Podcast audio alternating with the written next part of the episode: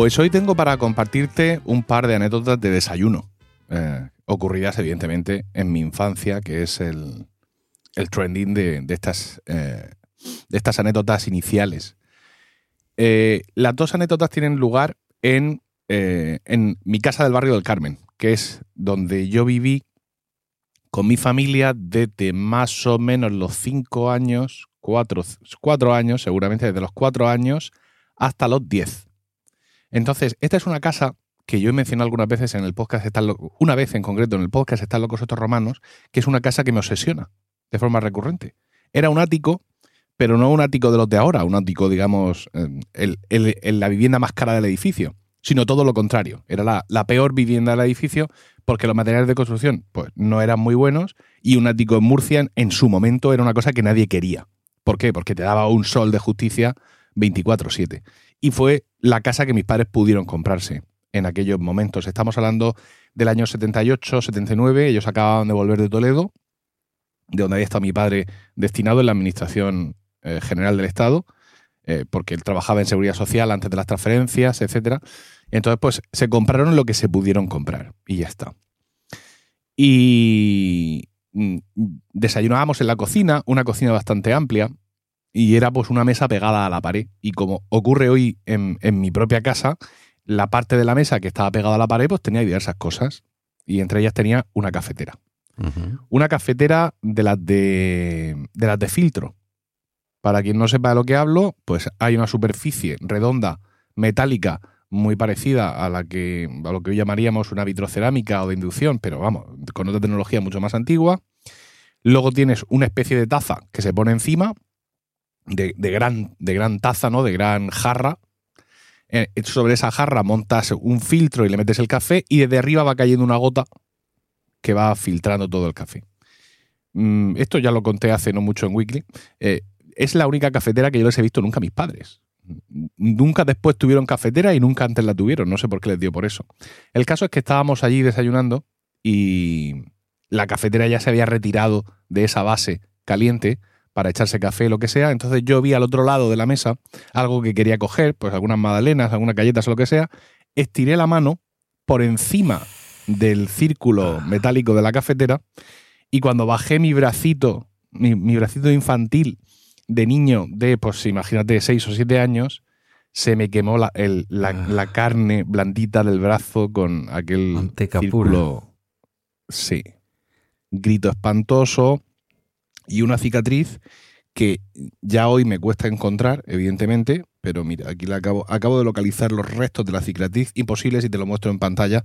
Estamos grabando esto también en vídeo. Que lo veas. Pero, pero, eh, pero, yo que conozco mi brazo y mi piel, eh, aquí hay un sitio donde veo como una medio ruguita. Evidentemente, a esto que cumpla cinco años más desaparecerá, porque se mezclará con las arrugas propias de la, de la piel. No se arrugan las cicatrices. Pero recuerdo, recuerdo aquello como algo espantoso. Eh, las melitas tenían. Digo las melitas porque eran la, marca típica de aquella época y, se convirtieron mm. en el nombre genérico. Tenían esa función de mantener calentita la base y mm. mantener el café caliente, claro, pero eso no estaba pensado para un niño de Murcia que no las había. que no las tenía catadas. Recuerdo el, eh, eh, el olor, un poquito el olor. Eh, tú sabes que yo soy ahora muy defensor, no tomo café, pero mm, ya que hiciste un episodio mm, sobre el café en Weekly, em, yo soy ahora muy defensor de la, de la cafetera de émbolo, cafetera francesa, y tengo comprado mi molinillo manual en el que yo elijo el grosor en el que quiero que se muela el café. Por, supuesto, el, café hay que comprarlo en grano. Todo lo demás es una locura. Sí, es lo que te faltaba a ti ahora. ¿eh? No, pero hace ya tiempo que lo tengo. Y lo tengo solamente por si viene alguien que tome café. Fíjate tú, yo no tomo café. Hay posibilidades de comprar café en grano descafeinado, que es lo que yo podría tomar. Pero me parece que eso tiene que ser como la cerveza sin alcohol, ¿sabes? Un quiero y no puedo. Y, entonces, mm, ¿y, qué hiciste? ¿Te llevaron, te dieron silvaderma? ¿Qué te dieron? ¿Qué, hicieron? Pues me pusieron lo que, lo que se pusiera en ese momento la gente de las casas, porque pues, hay que recordar también que antes no íbamos a urgencias por cualquier historia, ni muchísimo menos. O sea, hoy le pasa eso a un niño mío, claro, a ver, yo, yo voy dopado, porque mi suegra, aunque ya jubilada, es pediatra. De las buenas. Y aunque de, es cierto, de las jefazas. es cierto, claro, aunque es cierto que antes de jubilarse ya hacía mucho tiempo que había dejado el ejercicio, pero bueno, pero, pero ahí está, ¿no? Como ella dice muchas veces, que es que yo no soy peluquera. Había dejado el ejercicio porque las, Sí. las eh, los colegios de médicos tienen tanto dinero que liberan a los presidentes, no como los de trabajo social, que tenemos una secretaria y ya con eso nos vale. Eh, o sea que ella, Pero- ella- Pero no solo eso, es que ella estaba ya liberada de antes. ah, por alguna cosa. Por el sindicato Por médico. sache alguna cosa de esa, sí. Sí, porque el sindicato médico, sí, tan, el sindica- el- es el, el único sindicato de los médicos aquí en Murcia. No sé si en otras comunidades autónomas los médicos tienen varios sindicatos. Aquí cuando son las elecciones sindicales en sanidad, se presenta el sindicato médico, el sindicato de enfermeros, Mm. y no sé si hay un tercer sindicato que parece querer ser eh, ¿no? como más genérico. Pero básicamente esas son la- las opciones. Y los sí. enfermeros votan al sindicato médico. es una cosa muy tópica. Suele, suele ser que aparece por ahí, no lo digo por barrer para casa, pero suele aparecer comisiones, pero entre, entre los desarrapados, los que empujan camillas y este tipo de cosas. Entonces, claro, yo en una situación como esa que hoy pudiera pasar, yo, yo voy dopado, por así decirlo, ¿no? Eh, porque ya enseguida llama a mi suegra, me dice no sé cuánto. Fíjate, notamos la, la ausencia de ejercicio de la profesión reciente en las cosas que nos recomienda, ¿no? Eso tienes que ir a la farmacia y pide no sé qué. Entonces vamos a la farmacia, pide no sé qué y te, te mira el farmacéutico y dice ese, ese compuesto está descatalogado, indicado como pernicioso por la OMS y, y erradicado de la faz de la Tierra y borrado todo su recuerdo desde hace 10 años. Entonces llamo, claro. suegra, que esto ya no existe. Y entonces se, se queda contrariadísima. ¿no? Es como, pero ¿cómo es posible ¿no? en este mundo? Porque claro, efectivamente, eh, pues, ella se dedicó más a la gestión y le perdió, como no puede ser de otra forma, ¿no? el pulso al, al día a Pues día. es una pena, ¿eh? Perder, un, perder una buena pediatra, y tu, tu suegra tiene pinta de haberlo sido. Perder una buena pediatra para dedicarse a cosas de representar a la profesión o del colegio o tal, que no digo yo que no son necesarias, pero fíjate, Sí. esos niños que ha dejado de Tiene, atender. tiene su justificación, ¿eh? Tiene su justificación. No es, que a mí, no es que a mi suegra no le gustara. De hecho, los comienzos de mi suegra en sus primeras plazas de pediatría fueron especialmente duros, ¿no? En, en, en unos tiempos, en los años 80, eh, en, en sitios donde no era nada fácil llegar desde Murcia, teniendo que irse allí sola con Rocío. Mientras mi suegro se quedaba en Murcia con su plaza aquí de- del instituto, decir que... Porque Rocío era hija única. cosas que... Sí, cuando nació, sí. Ah, vale, vale, que es la primera. Sí, sí, esto es como lo de Mastropiero, ¿no? Eh, era el mayor de su, fue, era el pequeño de sus hermanos hasta que nació el siguiente. Pues a Rocío le pasaba lo mismo. Pues cómo tienen que ser de jóvenes los demás. Sí. Esta, esta historia es, es interesante porque demuestra, digamos, la vocación, no solo de mi suegra, ¿eh? sino de muchos médicos que han tenido unos primeros destinos, porque ahora la cosa, mm, o sea, la cosa ha cambiado mucho en cuanto a accesibilidad de las zonas. Mm, Ahora mismo hay muy pocos destinos aquí en Murcia donde si tú vives en Murcia te obliguen o te, o te veas impelido a irte a vivir al sitio mm, sin querer tú de primeras, ¿no? Porque nuestras comunicaciones interiores pues no están mal, por así decirlo. Pero entonces sí era un asunto complejo. Y lo que ocurre es que eh, los, los- los abuelos, los padres de mi suegra, estaban ya mayores y con algunos achaques. Y cuando a ella, est- estando ejerciendo, vino el sindicato médico con sus cantos de sirena porque bueno, pues la conocían y pensaban que podía ser un, un valor al alza y, y hacer un buen papel porque conocía mucho las necesidades de los médicos, en fin, características innatas de ella, y le ofrecieron la liberación. Ella lo aceptó. ¿Por qué? Porque la sede del sindicato médico está más o menos en el centro de Mm. Murcia y eso le permitía a ella estar más encima de sus padres. Ya. Claro, Y- por una cuestión lo- de, con- conciliación. Vaya. Efectivamente. Ujú. Luego el sindicato médico presenta mm, o empezó a presentar candidaturas a la, a la dirección, a la presidencia del Colegio de Médicos. Ella estuvo de vicepresidenta y luego ya de O presidenta. sea, que siempre a través del sindicato. Muy bien. Sí. Y vamos con la otra Venga, cuéntame la, cuéntame la otra mientras que pueda mantener los ojos abiertos, porque quien esté viendo Sí. en el, el ¿Qué te que pasa? me pasa, pues que me he dado un, me he dado en el pelo después de la ducha un, un suavizante sin aclarado Sí. y he hecho así Y después me he tocado ojos. los ojos y se ve que sin aclarado para el pelo va bien, pero para los ojos va Sí. regular. No va bien. Vale. Cuenta, cuenta. ¿Voy llamando a Sakidecha o.? No, no te preocupes. Además, yo creo que tu, Vale. tu suegra ya en Osakidecha no tendrá. Bueno, a través del sindicato lo mismo, sí, porque esos sindicatos Sí. eh, superan incluso el- No solo superan el sindicalismo de clase, sino que superan el rollo este del sindicalismo nacionalista. O sea que seguro que aquí, por encima de todos los sindicatos que hay, incluso los sindicatos del país que controlan todo, seguro que el SATSE y el otro estarán. Fijo. Bueno, pues la, la- la otra anécdota es más prosaica y es misma mesa, mismo entorno y niños desayunando solos. Oh my God. que esto es un peligro siempre. Aquí ya has pasado el papel de adulto. hoy en son- día. Y son tus Eh, niños.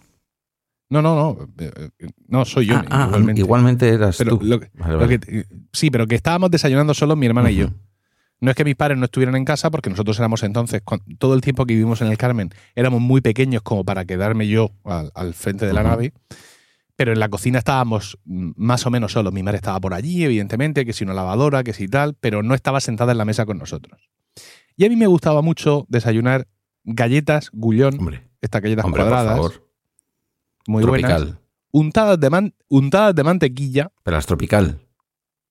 sí, sí, y con azúcar. Oh, el azúcar me sobra, pero la mantequilla, oh, ¿cómo le va?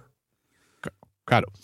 Entonces yo me puse allí, pom, pom, pom, pom, pom, pom, pom, y por lo que sea, me comí 40. 40 porque las conté.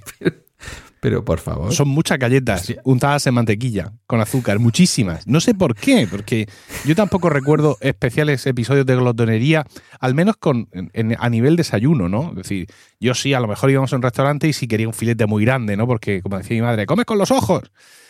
Pero eso, ese episodio me, extra- me extraña mucho en el niño que yo recuerdo. Pero el caso es que me las comí y, claro, cogí una, un empacho brutal, me puse Así, Los ojos con el azúcar. Una cosa tremenda. Y ya, y evidentemente no volví a probar, y no he vuelto a probar desde entonces, una galleta no ya gullón, sino de ninguna co- condición untada con mantequilla. Madre mía. Pues mira, el sábado a la fue- mañana me he comido yo una, no aquí, me he comido unas gullón cuadradas creme tropical con mantequilla. Uh. Oh, O sea que tú no las has podido volver a probar. no, ¿Y no crees que es el momento de volver a hacerlo? Es que ahora aquí ya no hay ambiente de eso. O sea, si yo un día, yo que soy el- en casa el encargado de la compra, aparece un paquete de galletas gullón, ¿por qué decirte que en, en esta ola nutricionista que nos asola, Sí. el, las galletas están muy mal vistas, porque dicen los nutricionistas, sobre todo los expertos en niños, y con razón, que nosotros pensamos, oh, pues unas galletas porque está muy No, bien, hombre, porque seguro que esto tiene fibra, pero que va, una galleta ahí que tú la ves inofensiva, tiene eh, su- su calibre alimenticio es muy similar al de, al de una napolitana de chocolate. Es una cosa tremenda todo lo que lleva. Recuerdo perfectamente un artículo de la revista eh, Consumer, que no sé si, si se sigue Mm. llamando así después de que Eroski rompió con Consum, pero la revista esta que sacaba siempre el Eroski, ¿vale? Eh, Sí. Haciendo comparaciones. En aquella época era más interesante, comparaba muchos productos, muchas historias. Y decía que nutricionalmente lo adecuado para comer una galleta, la clásica galleta María, no estamos hablando de la creme tropical que lleva un viaje más de grasa, como se puede observar nada más que la tocas. Eran dos galletas, dos. Dos ya eran mucho. Tú te comiste 40 con mantequilla y azúcar. 40 con mantequilla. Cabrón. Sí, sí, sí. Qué barbaridad. Pero además, yo recuerdo la- las meriendas y los desayunos normales y tu- tus cinco o seis galletas untadas Sí, en eso ha leche cambiado. caían claramente. Eso ha cambiado, pero Y ahora fíjate, mismo, no somos capaces de aplicar. el- bueno, sí somos capaces y lo vemos, pero nos cuesta mucho más verlo todavía en los cereales procesados, los ultraprocesados. ah, no, eso es terrible. Sí, sí, sí. sí. Que nos ganaron, porque lo que nosotros comíamos de pequeños era pan con aceite, luego llegaron las galletas y luego llegó Mm. la- los cereales. Y los cereales ya, con eso ya no fuimos a ninguna parte. Aquí en casa no, no compramos, o sea, compramos de vez en cuando, eh, digamos de forma igual, de forma como ocasional. Bueno, vamos a comprar este paquete de cereales y cuando se acabe, pues se ha acabado. No volvemos a comprar. Sí, bueno, pues un pequeño hasta- capricho. hasta el mes que viene o, o algo así.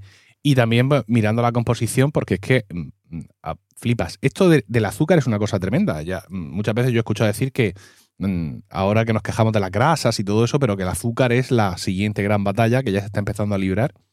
Yo a, a veces, por complacer a mi mujer, sobre todo porque ella es la más concienciada en esto, he querido traer el bote de ketchup, vamos a no entrar en si comprar ketchup o no, lo compro. Mm, El bote de ketchup que tuviera menos azúcar. No es una tarea fácil. No. No. No es una tarea Sí, fácil. sí si el azúcar está presente en, en, en alimentos que dices tú, ¿y esto por qué le echan azúcar? Eh, Bueno, el ketchup es básicamente sal, azúcar y, y algo más.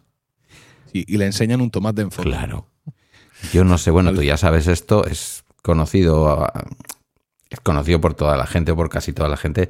Tú sabes que los ingredientes de un producto procesado que compramos y donde se pueden leer los ingredientes, porque por lo que sea una coliflor no trae ingredientes. Sí, no sé No, por qué. no lo pone en ninguna parte. No viene con No. etiqueta. eh, van de más a menos. Entonces, cuando tú compras una cosa que pone agua, pues dice, por lo, por lo principal es agua. Porque tienes agua y luego todo lo demás que le cuelga. Estoy seguro de que el ketchup no pondrá azúcar en primer lugar, pero estará entre los tres primeros casi seguro. Sí, sí, sí, lo está. O sea que Tremendo. son alimentos que no deberíamos de comer, pero aquí estamos. Y luego la cantidad de, de residuos que dejan esos alimentos. La cantidad de plástico, colega. Es una cosa. Yo tengo una lucha en, en los sitios, en la- las carnicerías donde compro y las charcuterías donde compro. Lo primero que digo siempre, nada más llegar, es en papel. Mm. Porque ponen, al menos aquí en Murcia, una especie de, de tupper de, de plástico, ¿no? de, Sí. de bandeja de plástico con su tapa, Sí. que, est- que está muy bien porque no es un cierre absolutamente hermético, pero es bastante protector. ¿no? Y yo entiendo que la gente lo vea y se sienta seducido, porque dice, bueno, así ya no tengo que hacer el traslado en casa. O sea, no tengo que tener yo en casa una fresquera o un tupper especial o un algo especial, sino que en esto mismo se conserva. Y estoy imaginando ahora mismo frigoríficos de un montón de gente llenos de esos tuppers de plástico. Pero claro, eso es un infierno. Pues sí. Eso, Eso es, eso es no sé cuántos cientos de años sin poder deshacerse de ese Sí. plástico. En fin. Y además me responden, ¿en papel? Y yo digo, sí, en papel. Y en algún sitio que ya me conocen y me dicen, lo quieres en papel, ¿verdad? Como diciendo, ay, cómo soy los Pero de raros". toda la vida nos han metido los filetes y la carne en ese papel encerado. Eso bien, bien envuelto, ya está. Mm. A mí me pasa en, con el. Cuando voy a comprar el queso de vaca fresco, que aquí se vende mucho, yo no sé si lo coméis mucho en Murcia, pero aquí se, come- se vende mucho. Lo comeríamos eh, te- en teniendo vacas. Pero al, al carecer de vacas, pues nos cuesta más. Hombre, a ver, estoy hablándote de algo que se vende en todas partes. Estoy hablando del súper, no te estoy hablando de que vayas a una vaquería vale. a comprarle una vaquea. Vale, vale, vale, vale. Ya sé que no. Pensaba que estabas presumiendo de ganado. No, no, no, no. Que lo hay y bueno, pero no. Em, lo mismo, claro, como suelta líquido, pues en, en el Eroski, sin ir más lejos, te lo meten, como dices tú, en un tupper de plástico. Con un gramaje fino, no es un tupper tupper, pero ahí. Sí. Y luego, por si fuera poco, lo llevan a un rollo, como de un Mm. metro de ancho, y que eso tiene, no lo sé, a lo largo serán 300, 500 metros de film transparente. Lo meten ahí, le dan una vuelta, le pasan una cuchilla, te lo envuelven y en el fondo pesa más todo el plástico que te estás llevando que el queso. Entonces, pues el mundo en el que vivimos, Emilio, este es el mundo en el que vivimos. Mm. ¿Y hoy de qué íbamos a hablar, tú y yo? Por ah, bueno, espera, perdón, perdón, Sí, perdón. eso. Respeto, ¿no? Respeto. ¿Te parece que saludemos a la audiencia con un poco de respeto? Vamos a ello. Vale. Muy buenas y bienvenido o bienvenida a La extraña pareja, un podcast, una charla abierta entre quien me acompaña, Emilio Cano, y yo mismo, Pedro Sánchez. Hoy es 2 de abril de 2023 y este es el decimotercer capítulo de un proyecto que tanto Emilio como yo hemos preparado con mucha ilusión y que esperamos que te guste. No ofrecemos mucha frecuencia de publicación, pero sí mucha franqueza en cada capítulo.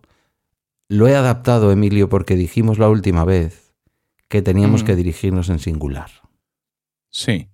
Eh, Estamos en ese debate de si uno Sí. quiere sentirse formando parte de una comunidad o, in- o directamente impelido por el podcaster que le habla a la oreja.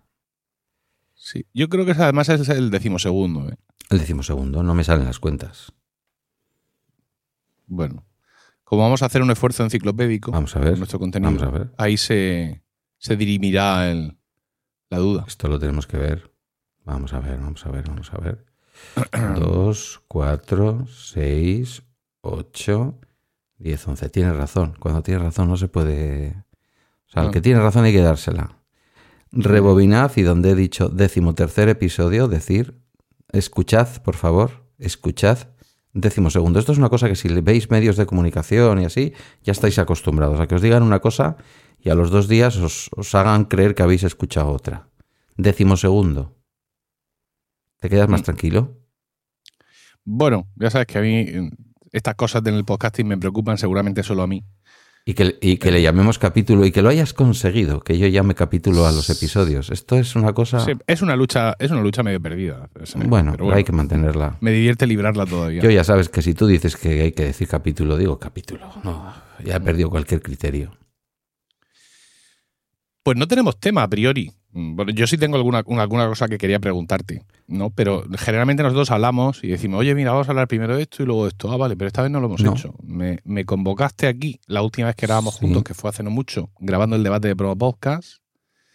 Fijamos la fecha, pero no hemos tenido la prudencia de, de acordar unos temas. ¿Tú tienes algo de lo que quieras hablar? Eh, nada en especial. Si quieres, no sé hasta qué punto quieres que vayamos preparando las vacaciones de agosto. Mm, En fin, no sé. Mira, pues si te parece voy a traer yo sobre la mesa el, el- el tema que yo traía. Venga. que es un, es un tema que comienza con una pregunta hacia ti y que tú la vas a, a desarrollar. Dios mío. Eh, esta semana ha nacido el primer hijo de mi cuñado Paco, del pequeño, Hombre, por del Dios, pequeño de ¿Tu Rocío. cuñado Paco? Sí. Eh, Jaime. Le han puesto nombre ajeno a ambas familias, pero estupendo. Jaime Arregui. Evidentemente, ahí el, el apellido se perpetúa. Consulté lo de que me dijiste, de que se cambien el apellido y que se pongan Arregi. Mm, ¿Te acuerdas? Sí. Que, me, que me comentaste, ¿no? Pero eso no lo habrás preguntado. Arregui. Pero eso no lo habrás preguntado a nada que dependa del señor López Miras. Ah, no, no, no, no. Esto le he hablado yo con mi suegro. Ah. Bueno, le he hablado con mi mujer y mi mujer con mi suegro. Sí. Y es curioso porque, bueno, eh, si puedes decirle a la gente lo que me dijiste a mí del apellido, Sí, porque ahora mismo tú y yo sabemos lo que pasa, pero la- los oyentes no. en Euskadi, pero también fuera de Euskadi, porque las instituciones de Euskadi también son instituciones españolas, esto ya lo dejo ahí para la polémica, eh, hay, hay una institución que fija y da esplendor al euskera, que no es ni más ni menos que Euskaltzaindia, ¿vale? La- lo que sería la Real Academia de la Lengua Vasca, que a lo mejor, no acabo de decir ninguna tontería, que a lo mejor es así su nombre en castellano, ¿vale? Entonces tiene un departamento que hace informes que van más allá de lo que podría ser la propia Real Academia Española de la Lengua, porque el- la RAE, el panhispánico de dudas, bueno, pues siempre hay periodistas, la gente que se dedica a la comunicación, nosotros mismos, que puedes ir a recurrir ahí a las dudas. Pero en el euskera, que es una lengua que no voy a decir que estuvo al borde de la desaparición, pero le hubiéramos dado unas décadas más y nos hubiéramos quedado sin un patrimonio tan importante como es una lengua, eh, además se ofrecen más servicios. Entonces, entre otras cosas, eh, una parte de los servicios que ofrece es recuperar la manera correcta de escribir o pronunciar un apellido. Entonces, cuando tú vas, me dices, yo me llamo Arregui. Eh, Quiero decir, Arregui es de los fáciles. Yo me llamo Arregui y lo escribo con U. Y te van a decir con un informe, eh, no, mire, Arregui, de los Arregui, de tal sitio, tal cual, esto viene de tal otro lado. eh, su etimología original significa vete tú a saber qué. Y la U es una castellanización del apellido. Que como todo lo que ocurre porque los seres humanos lo hacemos, pues puede estar bien para una gente. Pero que la manera correcta sería esta, Arregui, con G-I, ¿vale? Porque en, castell- en euskera la GI, digamos, la G, no sé cómo se dice esto técnicamente, pero digamos que enmudece una parte, no es G, ¿vale? Cuando estaba el periódico Egin, se escribía. E-G-I-N. Y el verbo egin, que es hacer en euskera, se dice así, egin, y se escribe lo que un castellano leería Egin.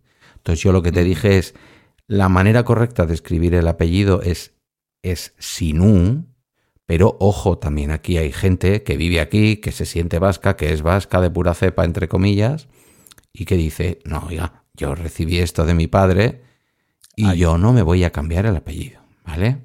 Sí, entonces yo se lo comenté a Rocío y además le dije, digo, y esto lo interesante no es que lo hagas tú, sino que lo haga tu padre, para que ya en, en dominó os caiga a, a vosotros. Esto en general.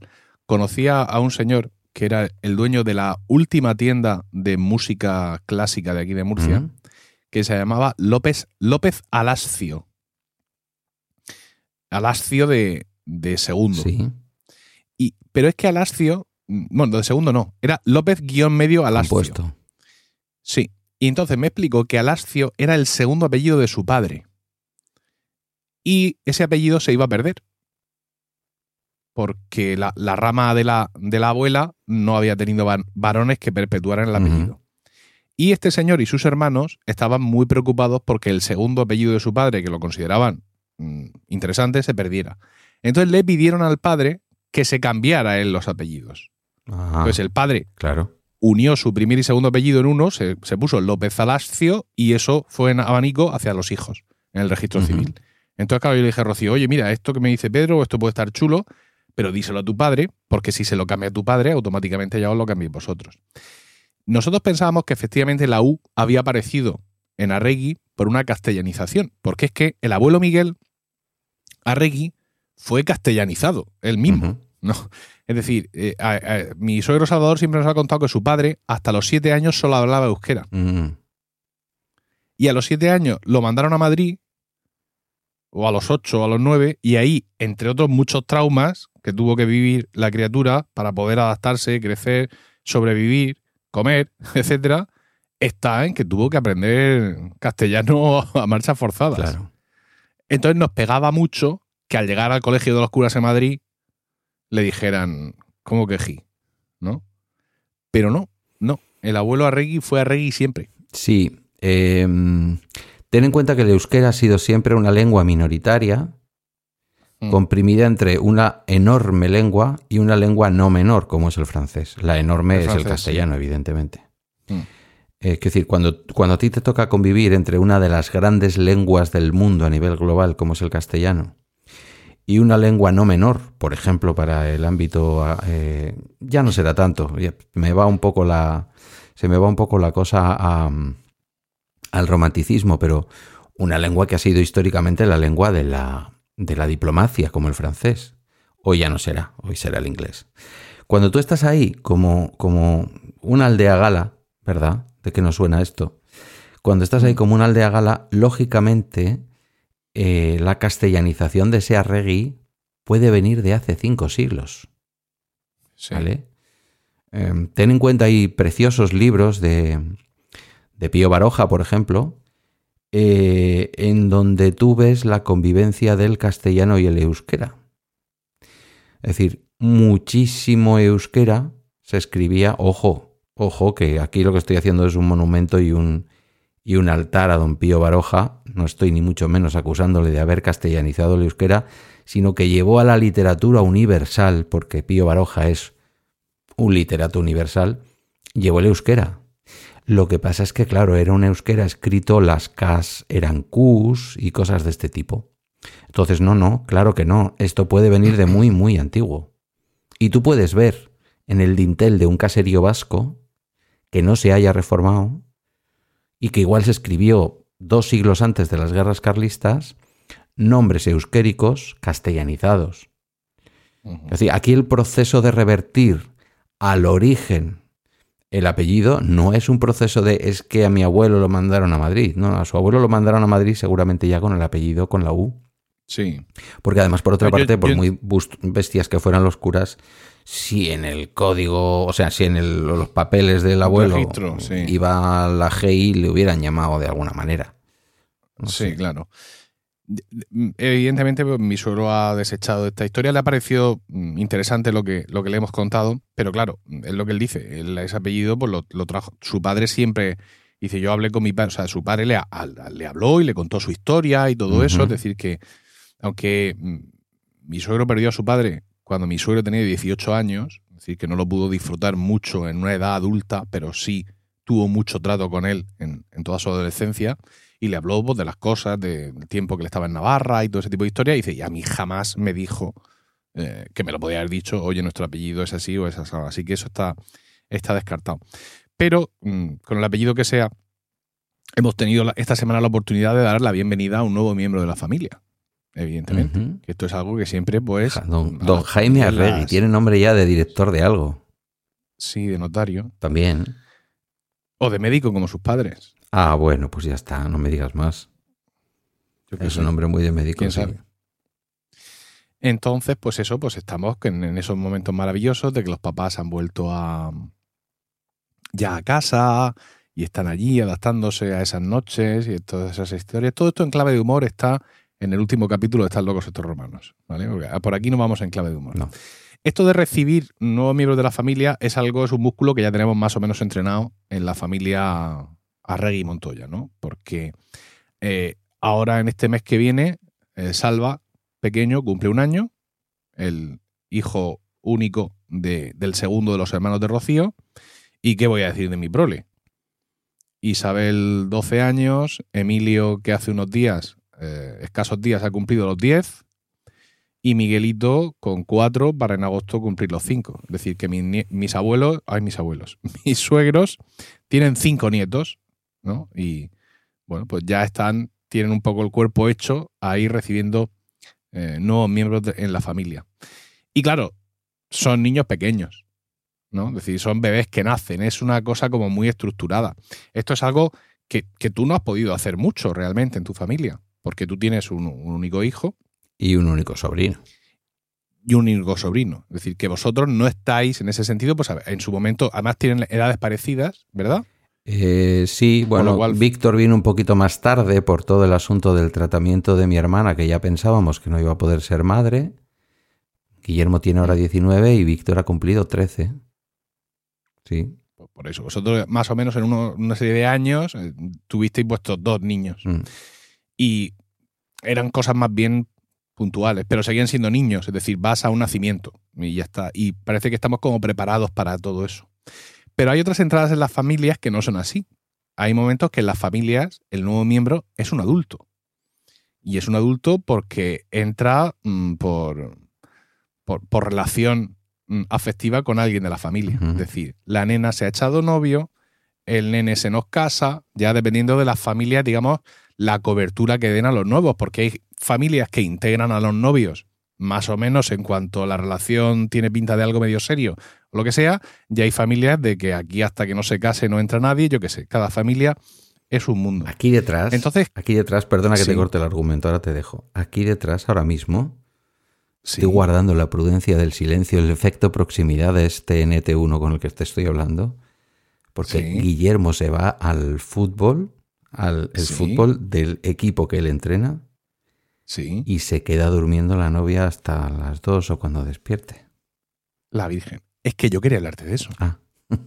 Esa era mi pregunta. No a qué hora se te va a levantar la muchacha, sino cómo ha sido esto. Porque Guillermo, como ya podéis intuir, el hijo de Pedro, tiene novia desde hace la has comentado, es, no termina de ser un personaje secundario de bala esta todavía, ¿no? Has, hablado con ella de, con mucha prudencia, está ahí, la has comentado, ahora mismo comentas que la tienes, que está por ahí durmiendo hasta las dos. ¿Qué haría la noche? fíjate, lo, importante que es la extraña pareja, ¿eh? Porque yo esto en bala extra sí, no lo contaría. Y, y, no contar algo en bala extra y poder contarlo en otro sitio dice mucho. Sí, sí. Entonces yo quería preguntarte cómo ha sido la llegada de esta zagala a vuestra familia, porque para vosotros esto es un evento inusual. El poder contar con un nuevo miembro de la familia es algo relativamente novedoso y aparte en un rango distinto, porque vosotros habéis tenido dos niños hace ya tiempo mm. y ahora entráis en otra dimensión y es que esos dos niños, evidentemente Guillermo es mayor, Víctor todavía no está en esas historias, de pronto te traen una novia o un novio. Y Mm. Evidentemente yo a Guillermo le deseo lo mejor. Es cierto que son muy jóvenes. Eh, cualquier persona por encima de los 48 años puede pensar o especular con que mm, esa zagala no va a ser la madre de sus hijos si los tiene, sino que la vida les llevará por otros caminos porque muchas veces la vida es así. Pero mm, esto ya empieza a pasar. A mí todavía me queda algunos años para que me pase y querría conocer cuál es tu experiencia personal y cuál es vuestra experiencia como familia eh, cuando recibís a un nuevo miembro, aunque sea temporal, aunque sea un noviazgo de juventud, y cómo esta muchacha llega a vuestra familia y pues eso, pues mira, hoy la tienes ahí durmiendo, mañana va a la comida familiar con los abuelos. Y eso todavía no. Que, ahora, ahora hablamos de eso. Pues eso, cuéntame, cuéntame cómo, cómo habéis encajado este tema. Eh, fíjate. Y, y- sí. y por supuesto, Pedro, perdona que quede claro que no es una pregunta de cotilleo, porque esta te la habría hecho por privado. Ya, ya, ya, ya. Es una pregunta Sí, sociológica. sí, sí. Es una bien. pregunta muy apropiada para el podcast, para quienes nos oyen y para las y para las cosas nuestras. Sí, bueno, entiendo perfectamente la pregunta. Y además me alegro, como decía el otro, me alegro que me hagas esta pregunta, porque yo por mí mismo no lo hubiera contado en bala extra, así como así. Em, Guillermo estuvo los dos años que estuvo en el bachillerato en Hermoa, porque recordemos que eh, quienes me han seguido en Bala Extra lo saben, yo cambié de trabajo y sin embargo todos los días yo pasaba por Hermoa, que me pillaba de camino a dejar a Guillermo en el bachillerato. Porque en aquel momento él quería hacer comunicación y la quería hacer en Madrid. Entonces dijimos, bueno, pues que los años del bachillerato, los dos años del bachillerato los haga en castellano. El centro donde estuvo en Hermoa era un centro de castellano. No viene mal. Y porque su Icastola no tenía bachillerato, ¿vale? La alternativa tampoco era muy buena, era una Icastola con un índice de politización. Claro, los chavales a esa edad empiezan ya a tener una conciencia política y por lo que sea la conciencia política del sitio donde le tocaba de manera natural ir a Guillermo no era lo que a Guillermo le iba a hacer sentirse a gusto. Entonces estuvo yendo a, a y entonces me tenía que esperar para la vuelta y eh, lo que hacía era quedar con una muchacha después de clase, una muchacha de su, de su bachillerato. Y nosotros pensábamos que por ahí iba el noviazgo. Pero llegó el momento de la entrega de diplomas, nos presentamos, su madre y yo, nos presentamos a los padres y tal, oye, que Guillermo y esta chica tienen mucha relación, tal y cual. Pero aquello no fue a ninguna parte, ¿vale? No fue a ninguna parte, palabras de Guillermo, porque mm, bebía y fumaba. Oh, Eh, fumaba una cosa distinta al tabaco. Y entonces, en su escala de valores, que te juro, vamos, por lo más sagrado que no es una cosa que yo le haya transmitido directamente, no se te ocurra ir con una muchacha que fume porros. No funcionó. Esto se lo pregunté yo después a él. Y bueno, pues a base de fiestas, de salir por ahí tal y cual, conoció, conoció a esta otra muchacha. Y, y un día se presentó en fiestas de Galdácano en casa de su madre, que ya lo había hecho con la anterior, pero se presentó con su lo que fuera en aquel momento y hacía frío por la mañana, fíjate que todavía no hay transporte, ama, déjame, tal y cual. Y bueno, su madre les dejó, abrió la cama supletoria y les dejó. Pero al día siguiente su madre y yo le dijimos, ojo, sois todavía menores de edad, ella es menor de edad porque él no sé si tenía ya 18. Nosotros no vamos a coger en casa a una chavala sin que sus padres sepan dónde está, sin tener esa garantía. Y entonces, bueno, pues ya nos la presentó, ya nos dijo quién era, tal y cual, y ya nos reconoció que estaban saliendo. Y, y su madre y yo nos hemos ido adaptando porque Guillermo pasaba muchas noches en casa del padre o de la madre, porque están divorciados también, de esta muchacha.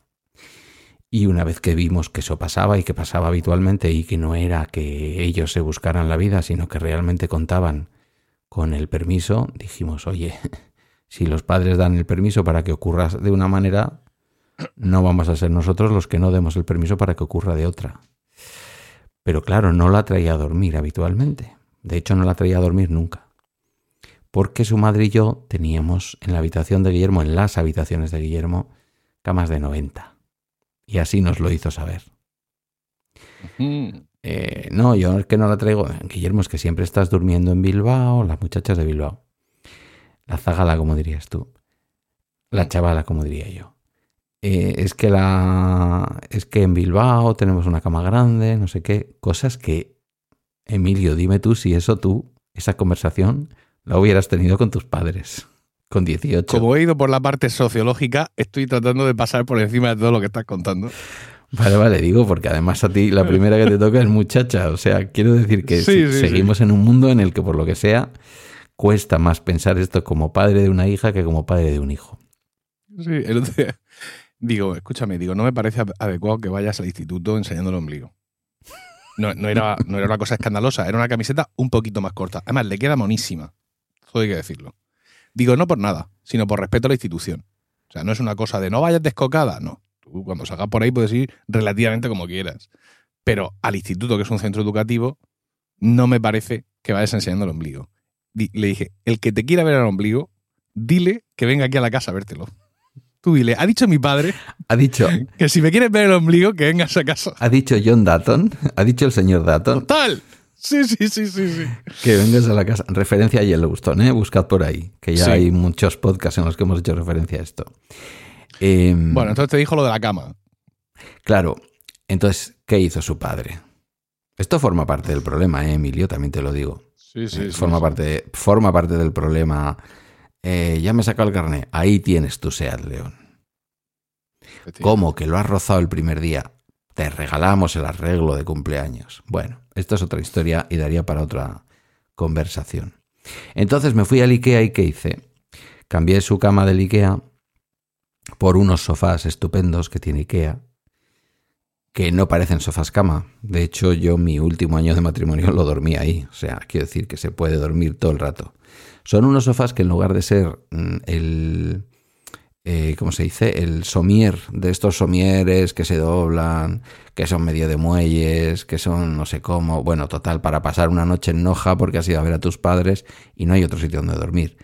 En lugar de eso, mm. son como digo yo estilo alemán, porque yo estos los conocí en Alemania en un par de viajes que hice, que es que debajo del sofá sacas otra espuma igual de gorda y densa que la del propio sofá que se apoya exactamente por, por un sistema de anclajes, se apoya exactamente igual que el resto del sofá, es decir, debajo tabla y encima una espuma de 24 centímetros densa como, como, como, pues eso, densa como el carbón. Entonces, una cama cómoda. Y además me pareció una forma de arreglarle muy bien su habitación, porque para jugar a la Play, justo la cheslón le queda delante de la, de la televisión y en el resto, pues una cama de 1,40. Que me dice que le parece pequeña, porque claro, lo que quiere es una de 1,50. Digo, pues si toda la vida se ha dormido en una de 1,35 y esta es solo para ti y de vez en cuando para, para estar acompañado. Luego ya me ha dicho que no, que está bien. Todo eso está ocurriendo al mismo tiempo que Incluso habiendo pasado por el barrio de sus abuelos, que es como se salía de mi barrio para ir a la estación de tren que lleva a Bilbao, el tren que viene de San Sebastián a Bilbao pasa por Galdácano y es, un, es una buena forma de transporte hacia Bilbao, aunque la mayor parte de la gente utiliza el, autobús, pasa por casa de, por delante de la casa de sus abuelos y sus abuelos le saludan desde la ventana uh. con la muchacha de la mano. Bueno, pues sí, todo el mundo lo sabe, pero él todavía a sus abuelos, a su tía, no lo ha dicho. Lo sabemos su madre y yo. Y ahí estamos. Él sabe que todo el mundo lo sabe, pero él no se lo ha dicho a nadie. Y es una cosa extraña porque, claro, eso de momento impide que, por ejemplo, a un cumpleaños que se celebre en casa de la mamá, casa de la abuela, pues la muchacha no va a estar invitada de momento. Oye, pero ¿y entonces el triple cumpleaños de ahora? ¿De hace poco? El triple cumpleaños de hace poco ha sido muy raro este año. Mis padres estaban en Granada. Mm, ha sido raro. Ha sido raro. Apenas. Bueno, él, no fue. Él no fue. Claro, esta es otra historia. El tema del fútbol. Mm. Él acaba de salir ahora. Ha entrado antes de que tú y yo nos pusiéramos a grabar. Ha entrado porque tenía yo ropa aquí colgada y se ha ido para el fútbol. A él el fútbol le puede suponer. Tiene un partido a las 3, él a la 1 ya está en marcha. A las 2 tiene que estar en el campo. El campo puede estar a 40 minutos de Galdácano. Entonces, nada, ese día en concreto en el que íbamos a celebrar a la semana siguiente el cumpleaños de todos, él tenía un partido a las 3 y desde la 1 hasta las 5 que acabaría el partido, no partido de fútbol. Sí, no, esa es, esa es la vida de, un entrenador que está preparando para entrenar a un Murcia o alguno de estos. ¿Y, ¿Y qué dice Machu de todo esto? Porque a los otros abuelos tampoco se lo habrá presentado, claro. No, no. Por el otro lado queda solo el abuelo, el abuelo Carlos. Eh, y no, no, no, no. No, él no ha dicho nada. No, no ha dicho nada. Su madre y yo en esto, como en todas las cosas que le atañen a su vida, eh, es como si estuviéramos... Yo esto lo, lo traduzco así para que la gente lo entienda. no tiene nada que ver con un matrimonio. Matrimonio es otra cosa. Pero su madre y yo, a los efectos de paternidad, seguimos funcionando como si estuviéramos casados. Mm. Quiero decir, se ha roto el, el rol de pareja, pero no se ha roto el rol parental. Que esto es una cosa desgraciadamente que ocurre habitualmente en los divorcios. Nosotros hemos tenido la suerte de poder sacarlo adelante. Entonces su madre y yo nos vamos hablando, desgraciadamente por el WhatsApp, porque su madre es amante de aquellos Xiaomi que son como del tamaño de un iPad mini. Y, y entonces no me queda más remedio que tener WhatsApp con ella y por WhatsApp vamos hablando y vamos intentando, ¿sabes? Algún día que se me ha ido de casa porque le he dicho alguna cosa, pues me voy donde mi madre. Cuando ha llegado donde su madre, su madre le ha dicho, no, no, no, no, aquí no entras, estás con tu padre. Esto le jode bastante, ¿sabes? Es complicado. Mm, pero hay que aceptar lo que viene, Emilio. Y lo que viene es lo que viene. Lo que viene, yo te entiendo a ti que no quieras que enseñe el ombligo en el, en el instituto, pero ya te lo digo, como una cuestión de respeto. Sí, sí. ¿Sabes? Es que muchas veces puede sonar anticuado, pero vas a un centro educativo.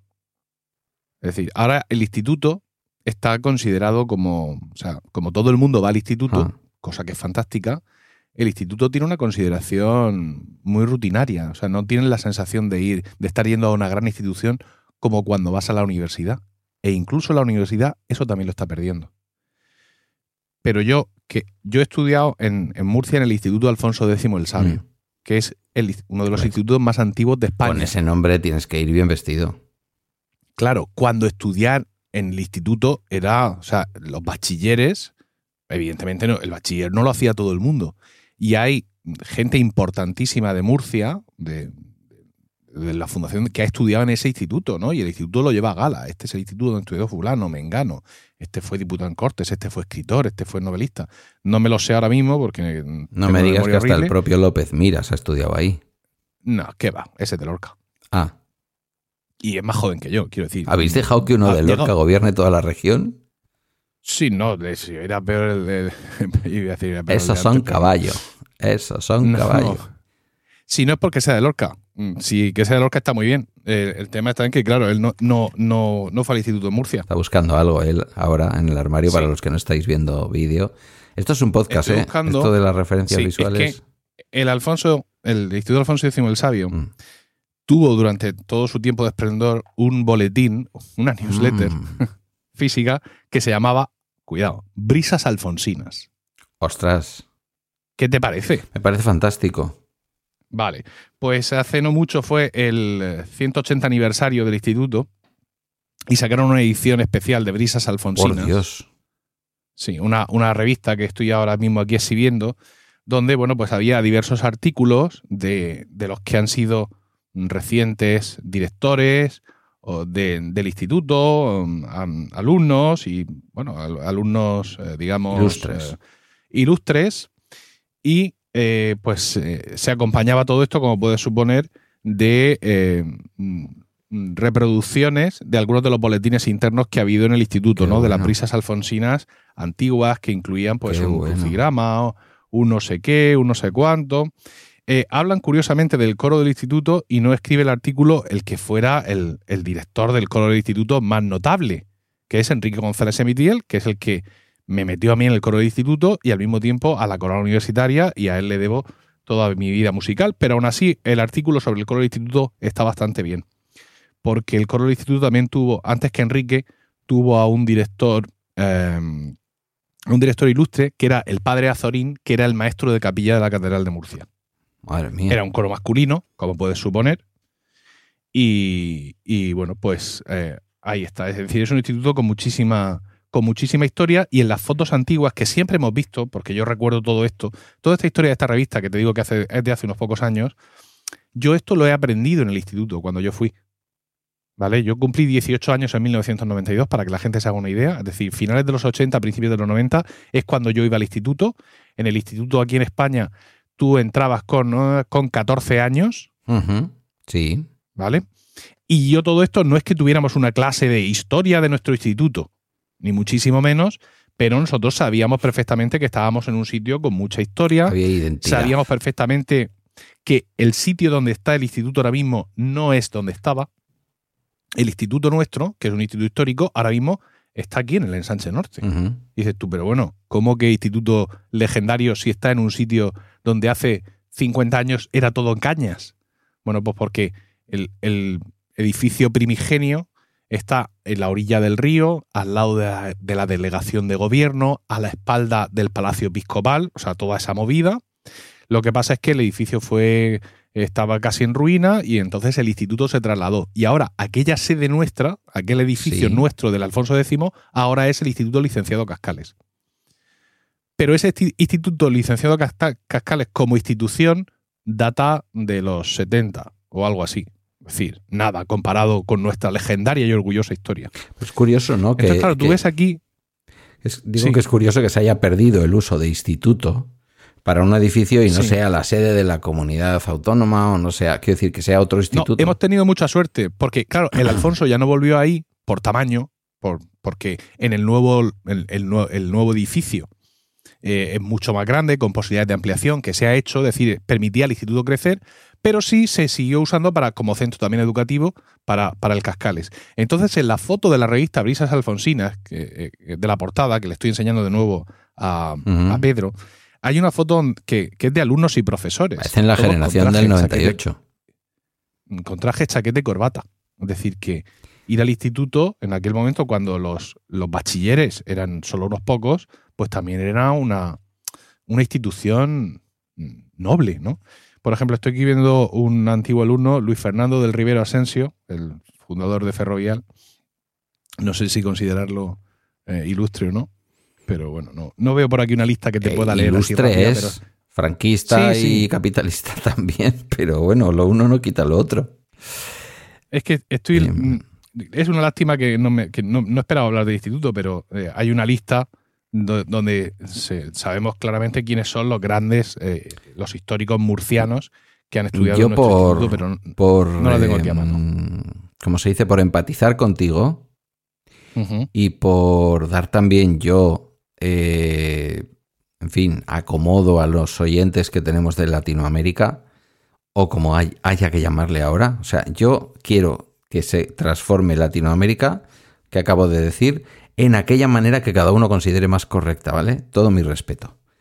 Eh, te oigo mucho últimamente hablar de un verbo que yo solo se lo he escuchado a una persona que me dio dos cursos de estos de, de un centro de no sé qué parte de Estados Unidos, sí, Carolina del Norte me parece, el Barrett Values Center, una formación que hice de acreditación en valores en la empresa y tal y cual. Y venía un formador eh, venezolano y cada vez que decía ameritar, yo me lo tenía que pensar hasta que ya me di cuenta que se refería a esto. ¿no? Entonces, creo que esto amerita que tú, tú o alguien de tus compañeros, que alguno otro habrá pasado por ahí, Sí, le dediquéis Todos. una sección en romanos. claro, todos. ¿Vale? Todos. O sea, o sea, los compañeros de romanos, todos somos del Alfonso Pues mira, yo te lanzo una Dices, propuesta, que hagáis un día, un, Sí, un monográfico, cada uno haciendo algo de la historia del instituto, contando algo que le, que le llamara la atención en aquella época. Dirás tú, ¿qué coincidencia? No, coincidencia no. Nosotros estudiábamos en el instituto, Enrique González Emitiel había vuelto de, de Alemania, donde estuvo unos años como profesor de estas cosas que los profes- se fue allí al Instituto Cervantes o algo de eso, tal.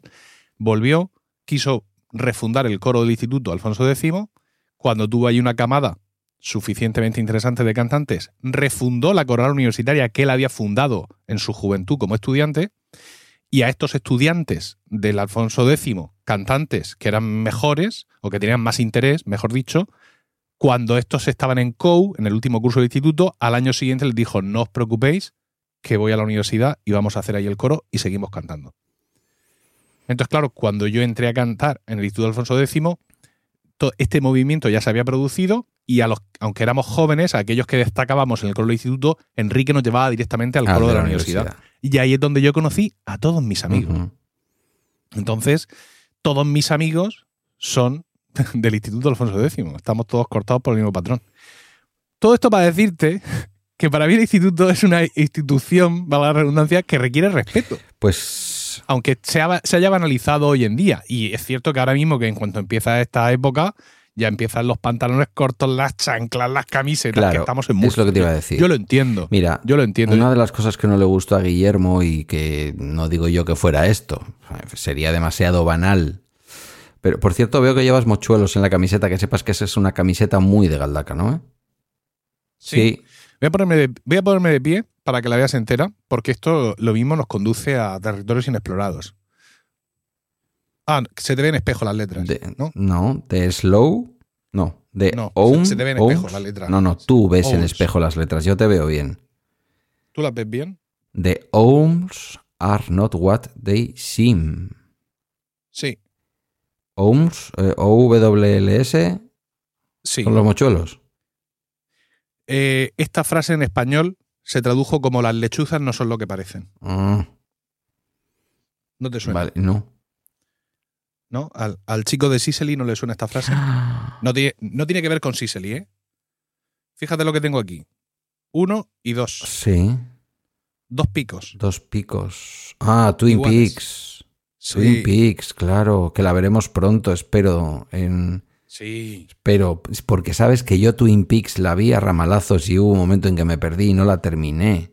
O sea que yo tengo que ver Twin Peaks desde cero. Así como, Sí. así como mm, Doctor en Alaska, al que has hecho referencia, me lo estoy reviendo. Eh, No, no, no, no. Y fíjate que soy muy Yo- del cine de este hombre, eh, pero no, no terminé de ver la serie, ¿no? Yo sí la terminé, pero me perdí mucho por medio. Me perdí muchos capítulos y en, en aquellos tiempos, Claro. eh, en mi casa, curiosamente, no había vídeo VHS, con lo cual tampoco podía grabar. Y entonces, pues. Pierdo los tengo muchos- ramalazos, sí, que de quien mataba a, la- a Laura Palmer, el enano, el otro, tal cual. Sí, sí, sí, todo sí. aquello. Bueno, Bueno, nos nos, llaman, nos llaman los El mochuelos. ombligo de mi hija. Nos llaman... El ombligo de mi hija. Sí, Que, que creo que hay que tener cierto respeto por las. Por las Cuando- yo, yo entiendo su juventud y tengo que dejarla crecer, tener su personalidad y quien se enfade conmigo y que quiera hacer lo que hacen todos. bueno, los luego, demás. luego le vendrán las reglas impuestas también de fuera. Cuando Guillermo empezó... Pero tengo que intentar, en la medida de lo posible, Sí, mm, educarla, ¿verdad? ¿No? Es, es nuestro trabajo. yo creo que sí. Entiendo.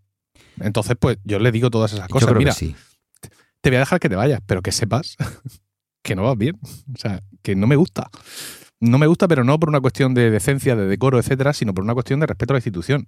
Que es, em- em- es de ser un. eh, esta palabra no me gusta aplicada a nadie, pero bueno, polla vieja, el pensar estas cosas.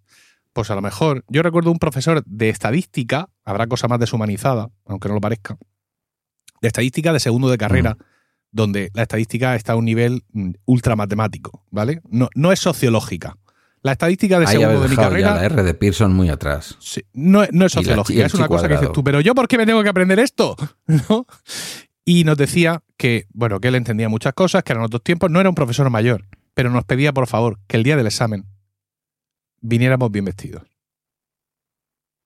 Que teníamos la suerte de estar en una de las pocas aulas donde sí había aire acondicionado entonces y que él recordaba ir a clase o que para los exámenes iba con traje de chaqueta y corbata, que no iba a pedir eso pero que no estaba dispuesto a aceptar gente en chanclas en su, en su Bueno, examen. yo, yo creo que esto. mm, y que luego le reclamáramos y que lo pusiéramos verde y que hiciéramos lo que, no- que nos diera la gana, pero que gente en chanclas y en bañador a su examen no entraba. Y la gente, oye, es que ahora tus tiempos, lo entendimos perfectamente, no es que fuéramos especialmente descocados nosotros, pero el día del examen estábamos todos vestidos mm, con cierto decoro, pese a que hacía calor, pero el hombre lo había pedido con educación y había dado sus explicaciones, y allí que estábamos haciendo nuestro, nuestro. Claro, lo mismo es que nosotros hasta hace, yo te diría que este verano pasado, en donde ya se ha visto claramente que tenemos el cambio climático encima, eh, lo estamos viendo hasta en esta primavera, eh, no hemos tenido esa necesidad del, del despelote casi, o sea, de, de ir vestidos en tanga, ¿vale? Mm. Que eso igual en Murcia lo mismo, a lo mejor sí que, sí que lo habéis necesitado.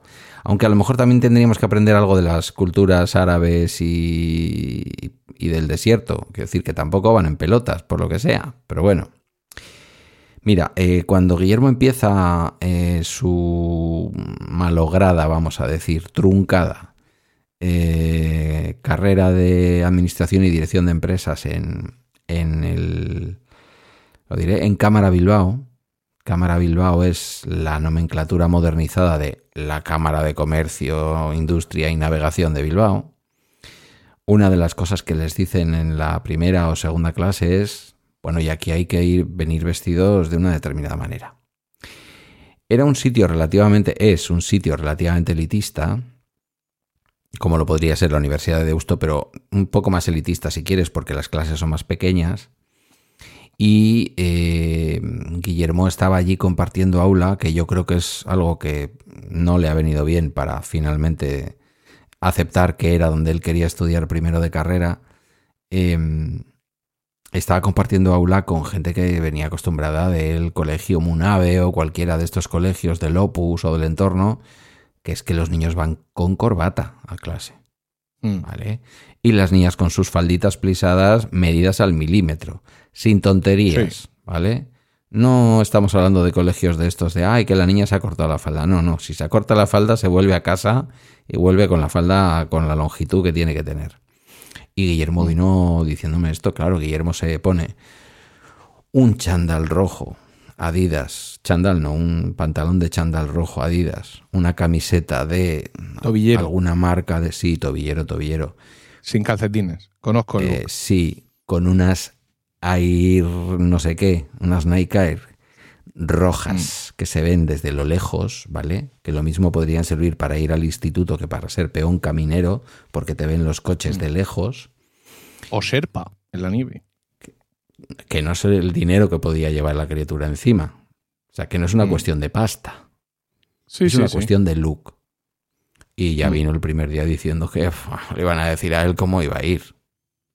Claro, ese look, para lo que está haciendo ahora, que es aprovechar el año, ahora ya ha empezado a, a sacarse el título del el último título de, de UEFA, ya lo siguiente será cuando él quiera y pueda, porque pensamos que el año que viene vendrá la carrera.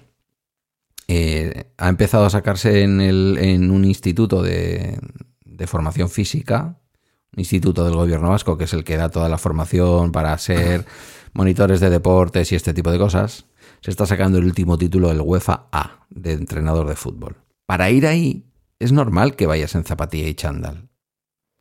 Pero claro, para ir a una carrera universitaria de una institución privada del puñetero centro de Bilbao, Indauchu, es decir, la zona más exclusiva de Bilbao, pues no es lo suyo. Pero no lo entienden.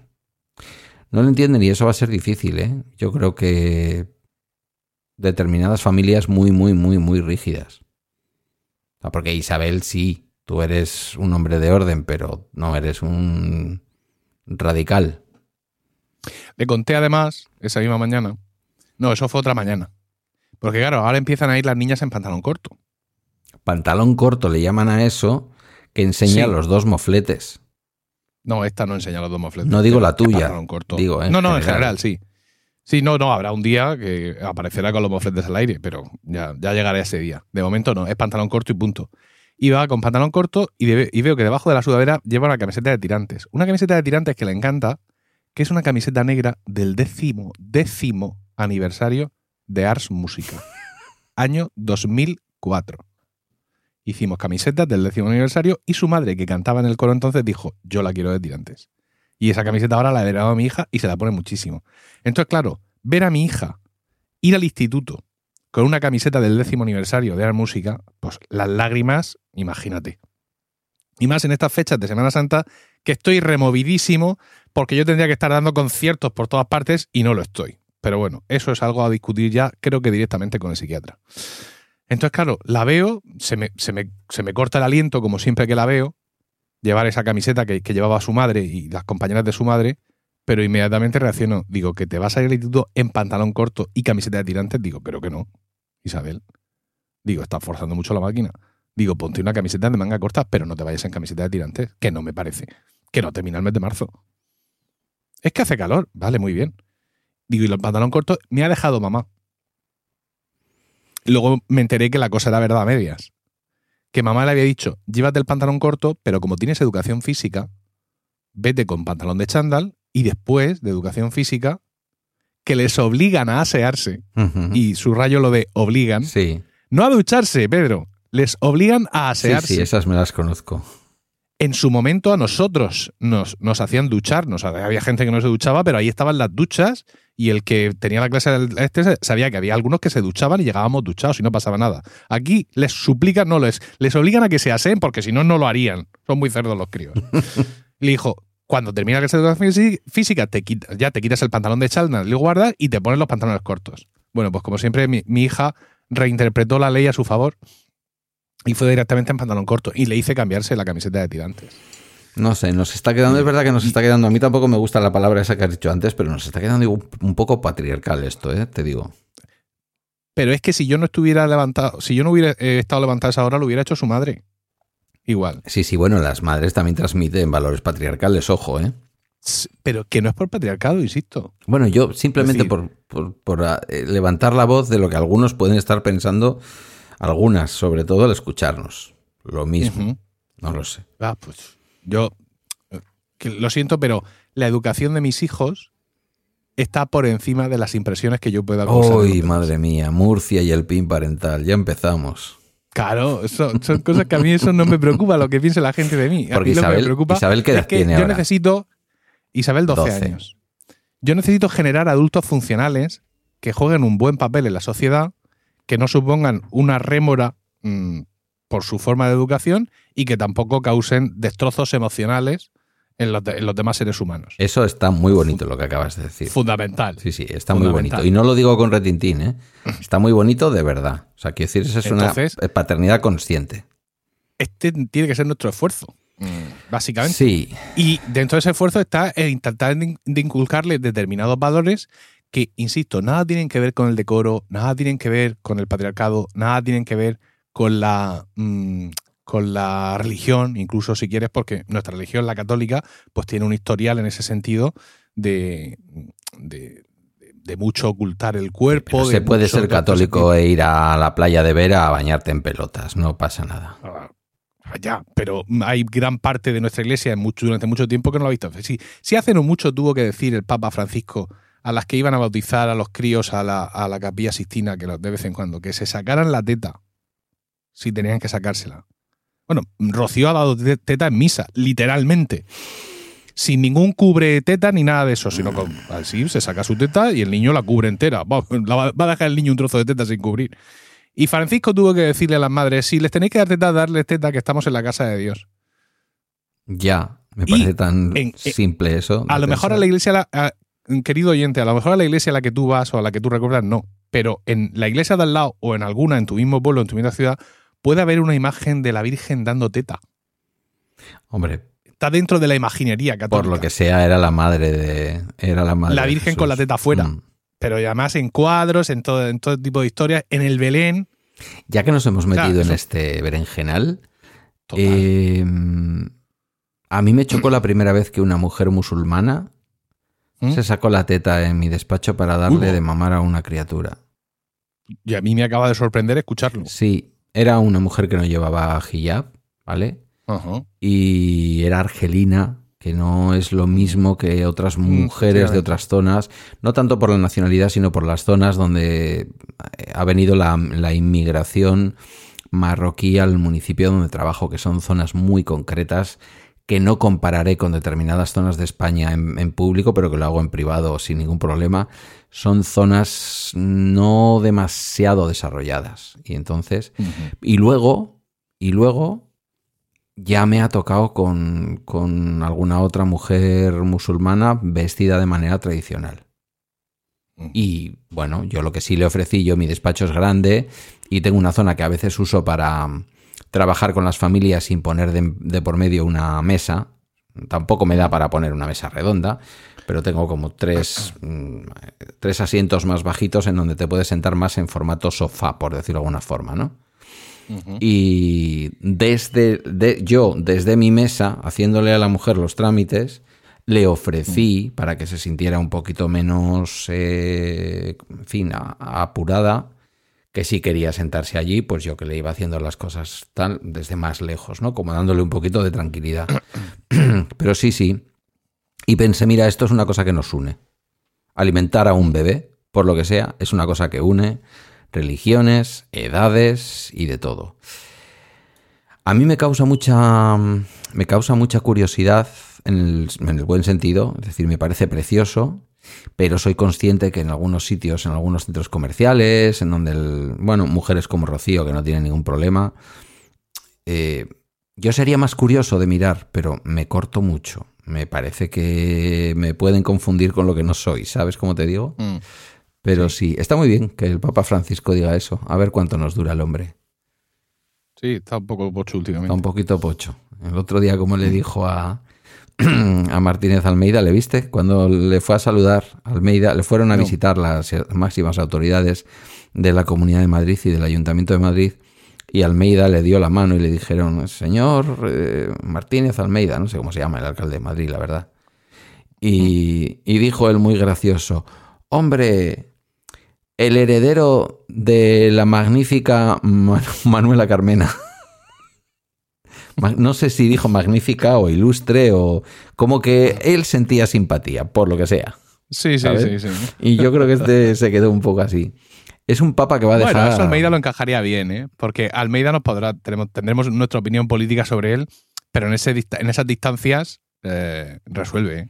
hay que reconocerlo. Sí, pero luego en el pleno del Ayuntamiento de Madrid, él dijo que no se consideraba para nada heredero de Manuela Carmena. Hasta que salió este abuelillo que hay, que creo que es de Más Madrid o de Podemos, no se me pierdo. Un abuelillo que hay que no debe de estar ni afiliado a ningún partido, eh, que es como un, clásico dentro del Pleno del Ayuntamiento de Madrid, y le dijo, pues para no considerarse usted heredero de Manuela Carmena, eh, le dejó mil millones de superávit y ahora hay 500 millones de déficit. y lo partió. En fin, bueno, política. Bueno, pues eh, sí, yo ya no me meto con, la forma de vestir de Guillermo, y a estas alturas 19 años. Bueno, el muchacho va bien, ¿eh? Quiero decir que, mm. que se viste... No, no, ya hay un momento en el que tu trabajo ya está hecho. O sea, se acabó. Y como este año empezará la universidad pública, pues ahí ya no le van a pedir que vaya vestido de, de ninguna manera. Luego te preguntarán alguna cosa más, más adelante, concreta. Pero, por ejemplo, yo, yo personalmente he hecho mucho hincapié a la hora de cuando Isabel quiere ponerse algo, no sé cuánto, digo, no, así no vas bien. Pero no vas bien por, por una cuestión, digamos, de combinación, de estilos, de texturas, es decir, enseñarle cierto estilo de, de, vestimenta. Tienes un armario, puedes combinar muchas cosas, pero estas dos cosas, cariño, es que no se pueden combinar. Porque mira, ves, por aquí se te queda así, por acá se te queda así, es mejor que hagas esto, es mejor que hagas lo otro, con esto van mejor estas zapatillas de deporte, con esto va mejor esta camiseta fin, todo ese tipo de cosas, ella está muy receptiva siempre y pregunta. Y pregunta, y por lo que sea, a mí me toca responderle muchas de las veces. Mm, está bien, fíjate, porque es una cosa que atribuimos habitualmente a las mujeres. Yo tengo una compañera de mm. trabajo que ahora ya se ha ido mm, moderando un poco, la más mayor de las trabajadoras sociales, que ella misma reconocía que se vestía para taparse. O sea, así, así lo definía. Y un día le dije, Mira, se, llama igual que la muchacha que tengo aquí durmiendo. Un día le dije, Ángela, eh, haz el favor, no me vuelvas a mezclar raya diplomática en los pantalones con flores en la blusa. Eso no va. Efectivamente. O sea, arriba requiere algo sólido. O sea, si abajo llevas una raya diplomática, arriba te me pones algo sólido. Y otra vez, esta es una anécdota muy curiosa, igual me la tendría que haber guardado, pero la voy a decir. Eh, porque luego, luego en el próximo programa estaré buscando una anécdota como un perro. Em, una vez estábamos todas las compañeras pues, desayunando en los tiempos en que teníamos tiempo para desayunar nuestros 20 minutos. Ahora los tenemos pero no los usamos. Y llegó una compañera que en aquella época estaba casada con un periodista de los de toda la vida del diario El Correo, de aquí de Bilbao. Eh, de Bocento. El, ideal de Bilbao, para entender. El ideal no, el, ¿cómo es? La verdad de Bilbao. Mm. Vuestra verdad. Em, entonces iba invitada a la boda de uno de los jefazos de Bocento. Un Echevarría, uno de estos, ¿vale? Y, y preguntó en alto, delante de las compañeras, oye, que tengo un cóctel de media tarde en una de las casas más impresionantes de todo Neguri. Ya, cuando, eh, mm. cuando vengáis en agosto ya os lo voy a enseñar. Porque vamos en agosto. Porque venís en agosto, efectivamente. Los, los Cano Arregui van a, pasar sus vacaciones eh, de, verano en, Bilbao. No lo desarrolles mucho porque esto es tema suficiente como para que. Sí, no, esto nos tiene que dar para más. Sí, claro. no, no, no, lo puedo quemar. No, lo digo para ti, eh, para ti, porque tú luego cuando lo vayas a contar en tus podcasts, pues que esto te dé juego. Y, y yo dije, me salió del alma, me salió del alma. Yo en aquella época estaba muy delgadito y era un fashion victim total. Dije, hombre, tienes que llevar un escote palabra de honor. Se quedaron todas mis compañeras mirando. Muertas. Alguna preguntó incluso qué es un escote palabra de honor. Escote palabra de honor, queridos oyentes, querida querido oyente, porque la, la oyente seguramente que sí que lo sabe, es ese escote que aparentemente no va agarrado a ningún sitio, es recto y se pierde debajo de las axilas de la señora. ¿Vale? Ah, no sé si más o menos lo he explicado. ¿Tú me has entendido lo que es un escote palabra de honor? Yo es que sé lo que es ah, un vale, palabra de honor. Vale, tú que eres un hombre también. Eres un hombre sensible de esos. Y bueno, y esa broma se ha quedado, o sea, quiero decir, eso se ha quedado ya en nuestra propia historia también. Cuando hagamos un, cuando hagamos un libro recogiendo los años de historia, Sandra, y fue cuando Pedro dijo lo del escote palabra de honor. Me toma mucho el pelo con eso. Hmm. Hay que tener un poco de saber. Yo sí que creo que hay que tener un poco de saber estar. Aunque es verdad que en mi etapa de político mezclaba mucho la seriedad de la corbata, que la llevé siempre, con una manera de vestir un tanto, mm, vamos a decir, un poquito avanzada. Sí, pero es que mm, la ropa también sirve para expresarnos. En tu caso es una declaración de intenciones, ¿no? Es una forma... Eh, la, ropa en muchas ocasiones transmite nuestra personalidad, transmite nuestras intenciones, transmite un montón de historias. Entonces, en el caso de un político, esto también es importante. Por ejemplo, no sé cómo lo lleváis por allí, pero aquí los políticos del PP tienen su uniforme. Sí, claro. Llevan la, camiseta azul, el pantalón khaki y el náutico no sé qué. Eso cuando van de sport. Sí, sí. Claro, yo me encontraba con muchos viceconsejeros, entonces les tomaba el pelo porque todos ellos estaban entrados en carnes. Y yo estaba estupendo, estupendo porque ya lo he contado muchas veces, perdí 35 kilos en tres meses y medio eh, la política, por lo que sea, cuando te la tomas en serio, es bastante castigadora. Y eso me permitió vestirme como me daba la gana, que era una cosa que hacía tiempo que no podía hacer. Entonces, yo mezclaba cosas, vamos a decir, que esto es lo que dicen los expertos en moda que hay que hacer. Hay que mezclar cosas más de fondo de armario que te van a servir siempre, que yo me las compraba normalmente en San Juan de Luz o en algún sitio de estos así, en tiendas que me gustaban mucho con cosas perfectamente del Zara. Con un, yo me acuerdo que usé mucho una chaqueta azul clarito, azul celeste, celeste, celeste, con botón blanco. Sí, sí, sí, yo, he tenido una de esas. Pues yo la usaba, entonces te ponías eso. O sea, el pantalón y la chaqueta valían menos que el corbatín marrón estrecho que me había comprado en... Este me lo compré en el pueblo que está más al norte que, San Juan de Luz, que no me va a salir ahora, Biarritz. en una boutique de Biarritz impresionante, con una ropa impresionante. Porque yo es verdad que para eso he sido caprichoso.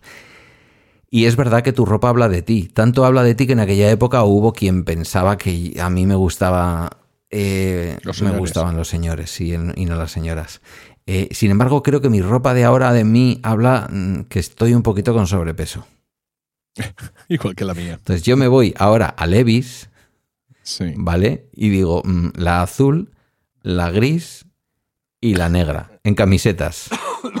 Y en sudaderas, pues la, pues la azul, la gris y la negra.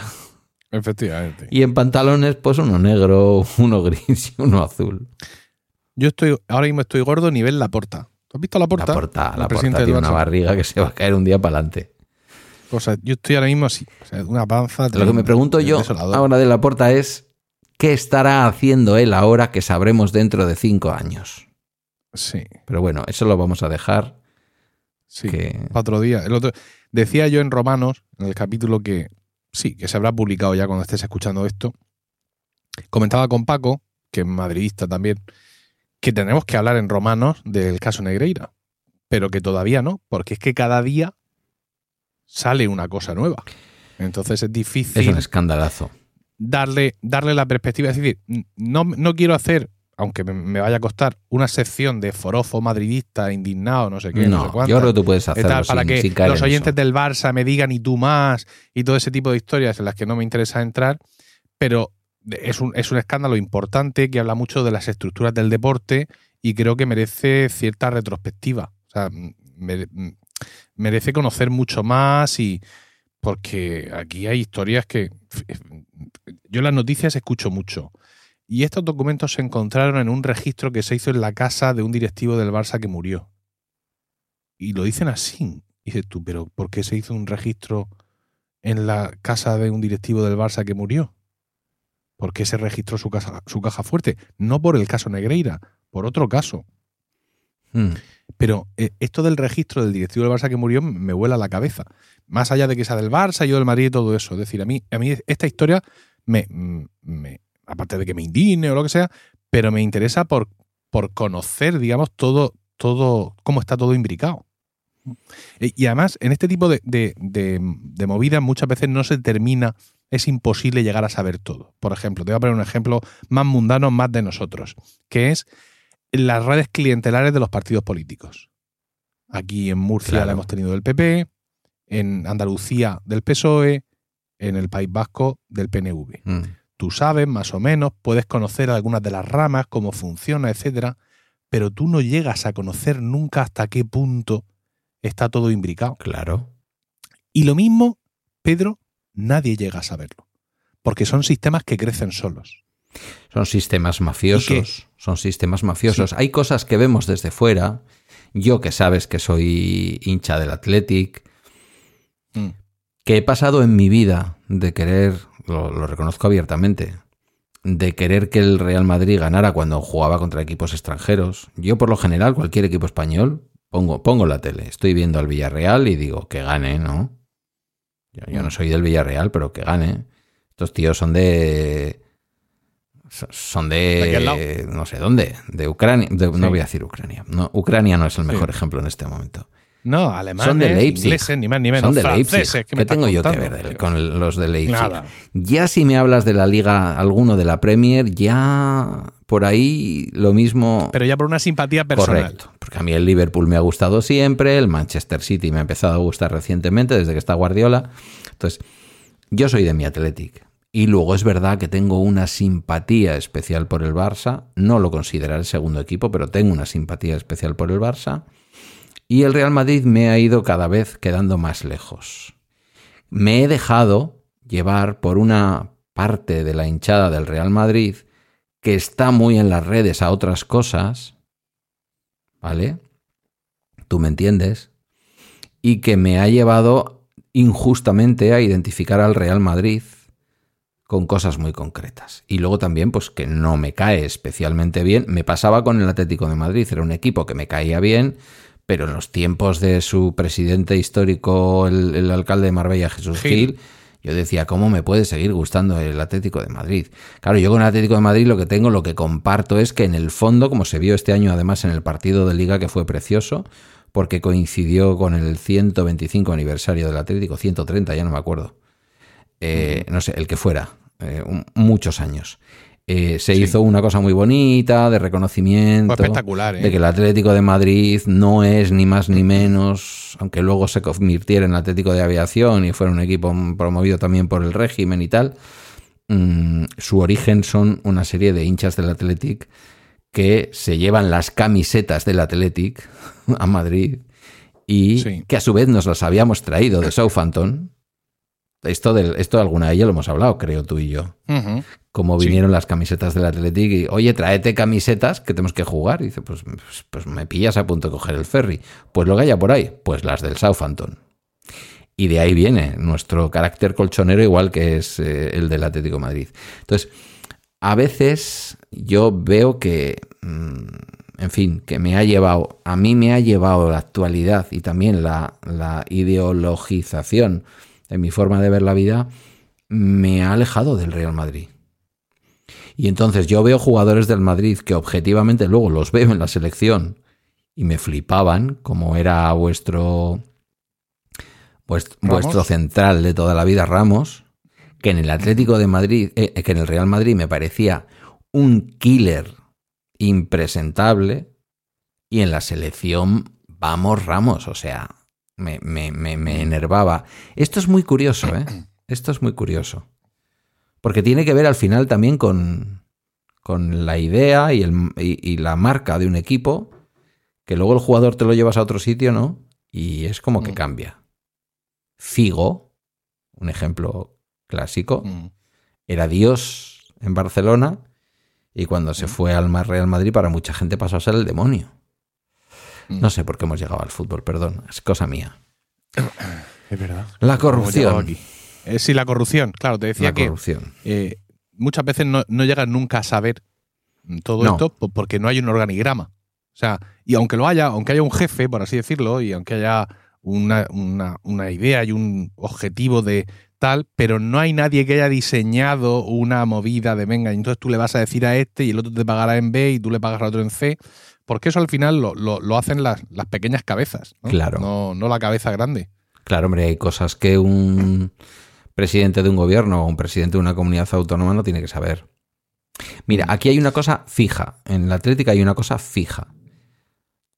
Todos los candidatos, o casi todos los candidatos que en los últimos años se han enfrentado para presidir al Athletic, que recordemos que como el Real Madrid es un equipo que no es una sociedad anónima deportiva, es un club de sus socios. Hmm. Eh, siempre son personas que representan distintos sectores del PNV. Si es que hubiera sectores en el PNV, que lo dudo, pero bueno. Quiero decir, son personas dentro del partido con apoyos distintos, con intereses distintos, pero siempre tienen que ser personas del partido. Entonces, es curioso, ¿no? Hablamos de la corrupción, pero resulta que tú aquí si quieres ser presidente del Athletic, si no eres del PNV, no puede serlo. Bueno, y vete, vete a mi acera, vete, vete a todo lo que está pasando en el Murcia con la propiedad del club, que en este caso sí es un club sociedad anónima. Ahora hemos tenido un cambio de dueño y en principio para, para mejor, evidentemente. Y bueno, eh, este así desde que, desde que Samper se dejó el club, desde que Samper murió, eh, Samper, que fue presidente de la liga, como lo ahora lo es Tebas. Y luego se vino a Murcia a hacer la aventura inmobiliaria, a meterse en el equipo, conseguir unos terrenos, conseguir una recalificación, un pelotazo con el ayuntamiento. Mm, dejó el equipo Pero ahora hablando Murcia o del Real Madrid. Del Murcia, ah, del Murcia. Se murió, jajaja, eh, o sea, esa puya se murió, nos dejó empantanado esto a nivel societario, a nivel de deuda, nos descendieron administrativamente porque Tebas nos odia, bueno, en fin, diversas, diversas historias. Y también vamos a hablar, digamos, de la, estructura del Real Madrid, si quieres. Es decir, es un club de fútbol, igual que el Barcelona, igual que el Bilbao, no es una sociedad anónima deportiva. No me el Bilbao, que me has, tú me has dado ahí una puñalada. Pero, pero eh, es, Florentino. Florentino que es sí. pues, posiblemente uno de los mejores presidentes de club de fútbol de la historia del fútbol. Sí, estoy de acuerdo. Pero déjate al Florentino presidente y vete al, al Florentino empresario de ACS. Y persona. La capacidad que tiene de meterse políticamente, de arruinar carreras, de quedarse con contratos, de mm, adjudicaciones mm, chungas, de servicios mm, secundarios que salen, que entran, de, o sea, y tú lo escuchas hablar a Florentino, no de fútbol, sino de su negocio, y te da la sensación de que es un anciano encantador que ha venido aquí pues, pues, pues para, para tener, para dar trabajo a la, gente y una cosa absolutamente increíble. Bueno, y luego los seguidores que lo sois eh, y los socios que lo son, porque yo tengo mm. familia en Extremadura que son socios y que todos los días de partido cogen el coche para ir a ver el partido, como si Extremadura fuera un barrio de Madrid, ¿sabes? Sí, eh, y te dicen, no, no, y, los asientos con calefacción, y el no sé qué, y el no sé cuál. No hemos tenido nunca un presidente que, ha hecho por este, que haya convertido este club en lo que es el Real Madrid. Y yo digo, pues, mm. pues seguramente que no, pero sí, es curioso. De todas maneras, es como diría un profesor mío de sociología, las sociedades odiernas o post postmodernas, que digo yo para entendernos, o sea, las sociedades de hoy en día estamos en estamos desmoronándonos. Entonces, por eso es importante que un padre con valores, no por católico, no por viejo, no por eh, conservador, que no lo eres, ahora no, eh, transmita valores. Me ha gustado mucho la definición que has hecho antes, porque somos responsables de lo que nuestros hijos hagan luego en el futuro, y somos responsables de un mundo mejor. Mm. Y no estoy hablando ahora de, separar la basura, ¿sabes? Estoy hablando de sentimientos. Eso, es, eso está claro. Ay. Bueno. No sé cómo hemos llegado aquí. Bueno, pues porque no teníamos hoy un. Eh, no teníamos una escaleta. Hemos, hablado de, la bienvenida a la familia a sí, Sí, sí, sí. Y, por ahí y hemos acabado hablando mm, de A mí, volviendo a eso, me gustaría, fíjate, me parece una muchacha peculiar. Bueno, es, para un padre machista, patriarcal como yo también, pues encima es guapa la muchacha. Em, y luego que Guillermo ha empezado esta relación más mayor de lo que yo empecé la relación con su madre.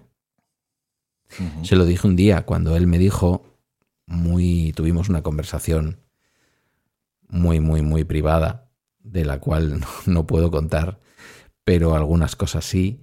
Y me decía, bueno, ahí está, eh, yo soy consciente de que somos jóvenes y soy consciente de que las cosas no son para siempre.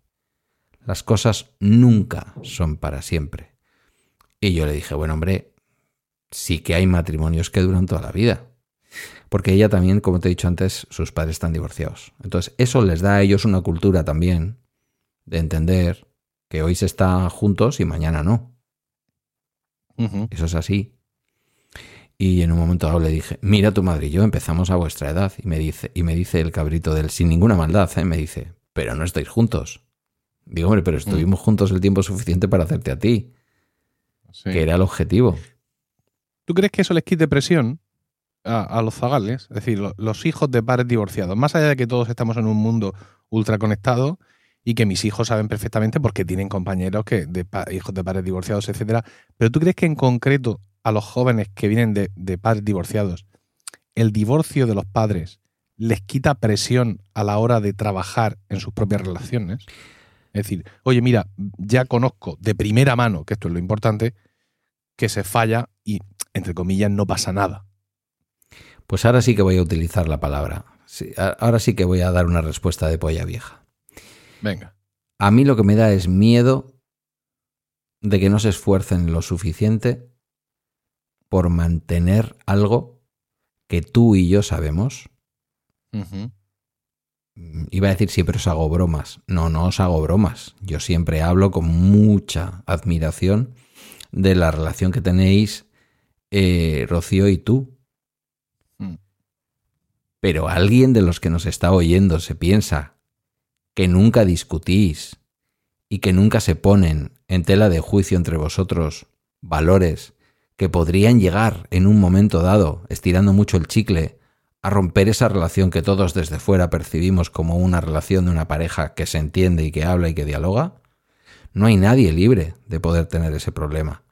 Pero hay que trabajarlo cada día, como en fama, ¿sabes? Claro, entonces tú lo ves al revés. Es decir, no ya que viven libres de esa presión, sino que todo lo contrario, el venir de, de familias separadas puede hacer que les parezca lo natural. Les parezca lo natural y no se le ocurre. Y yo no digo que no tenga que ser natural, ¿eh? porque yo no lo sé.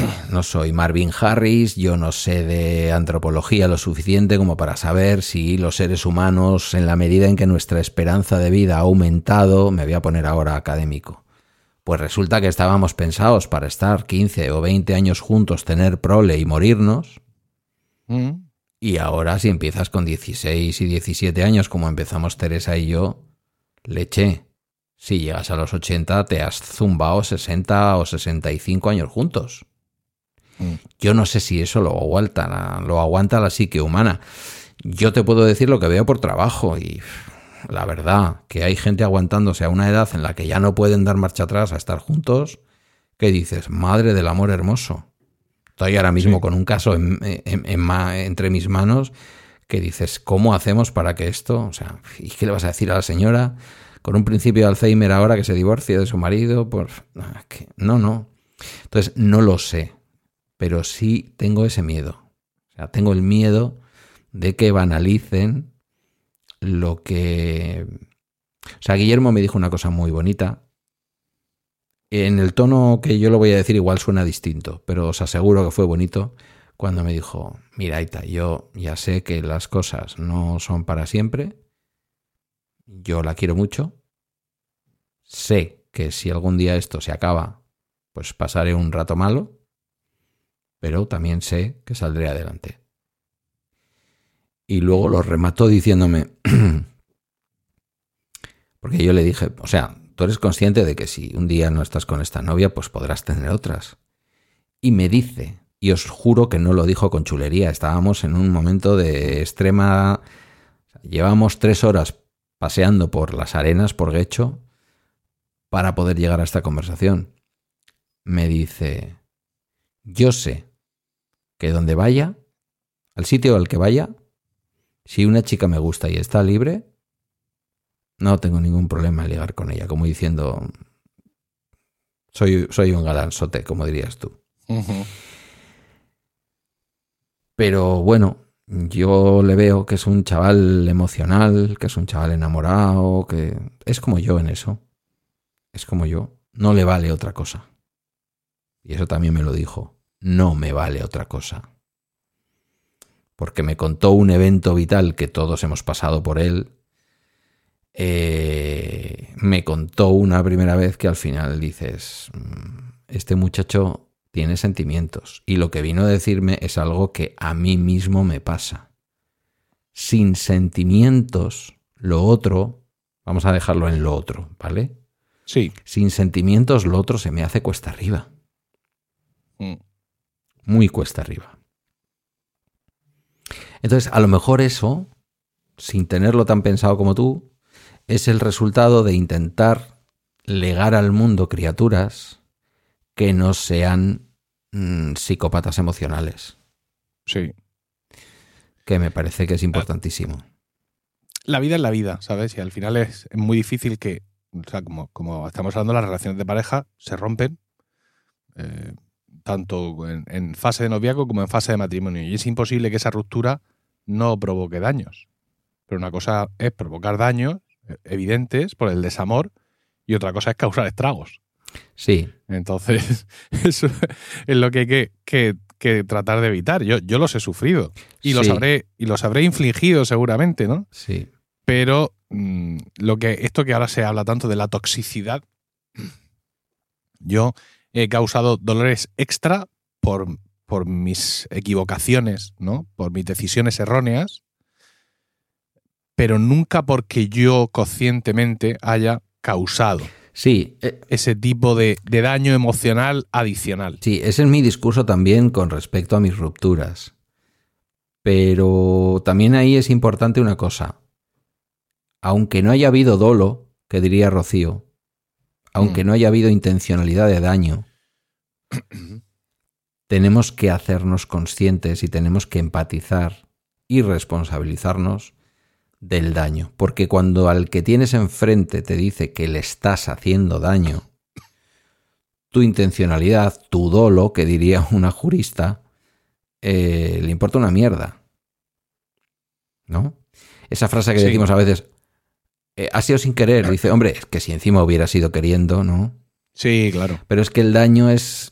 El daño es el daño, ¿eh? Quiero decir, es casi igual. Pero en este, ya, pero en esto de lo, que, de lo que estamos hablando, el daño es inevitable. Es decir, si tú y yo tenemos una relación sentimental, nos hemos querido mucho, y hay un momento en que en mí nace el desamor, así sin más, sin engañarte, sin estar peleándonos, simplemente veo que se me acaba, que nuestra vida de pronto se queda mohina, nuestra vida de pareja, y llego un día y te digo, oye, Mari Carmen, que, que quiero que lo dejemos aunque no haya un dolo ahí, pero ese daño viene de fábrica. No se puede, no se puede evitar. No, me voy a disculpar por dejar de quererte. No, ni aguantar. Ni aguantar tampoco. Ni aguantar. ¿no? Que este, esto es un asunto complejo. Lo que estás diciendo antes, que lo otro sin sentimientos no, no te funciona. Estaba repasando mi propio historial, breve, por cierto. no he tenido que repasar mucho pero efectivamente, aunque yo en, alguna ocasión lo otro eh, lo he tenido con, personas que no eran mi pareja, porque no tenía pareja yo en ese momento, pero no eran desconocidos. Sí, sí, yo no estoy hablando de acostarte con el amor de tu vida, ¿eh? Sí, sí. Estoy hablando de que tiene que haber algo. Sí, había. haber una conversación previa. Sí, había algo, había algo. No, no era una cosa de, venga, tú, ¿cómo era que te llamabas? porque no me. No, es una cosa que. O sea, alguna vez sí he estado en la oportunidad de hacer eso, pero no. Claro, a mí una vez. E, esta cabra, esta cabra no tira por ese monte. A mí una vez, yo, yo creo que esto no lo he contado nunca en podcast. Eh, a mí una vez una chica me dijo en una cita, cuando le pregunté dónde la llevaba, porque yo la había recogido en una plaza de su pueblo, pero yo qué sé, igual no quería saber dónde, que yo supiera dónde ella vivía o lo que sea. Mm. Y me dice, pero tú no tienes casa. No me habías dicho que tenías casa. Eh, sí, tengo casa. ¿Y sabes la frase que me salió, no? Me salió un básico de la vida. Dice, a ver. Pero es que yo no me acuesto nunca en la primera cita.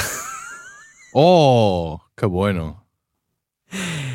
Eh, luego, por terceras personas, me enteré que estuvo dudando entre si estaba mal de la cabeza o era gay. Total. Y bueno, y un poquito mal de la cabeza igual sí estoy, ¿eh? pero, pero lo otro, por lo que sea, no.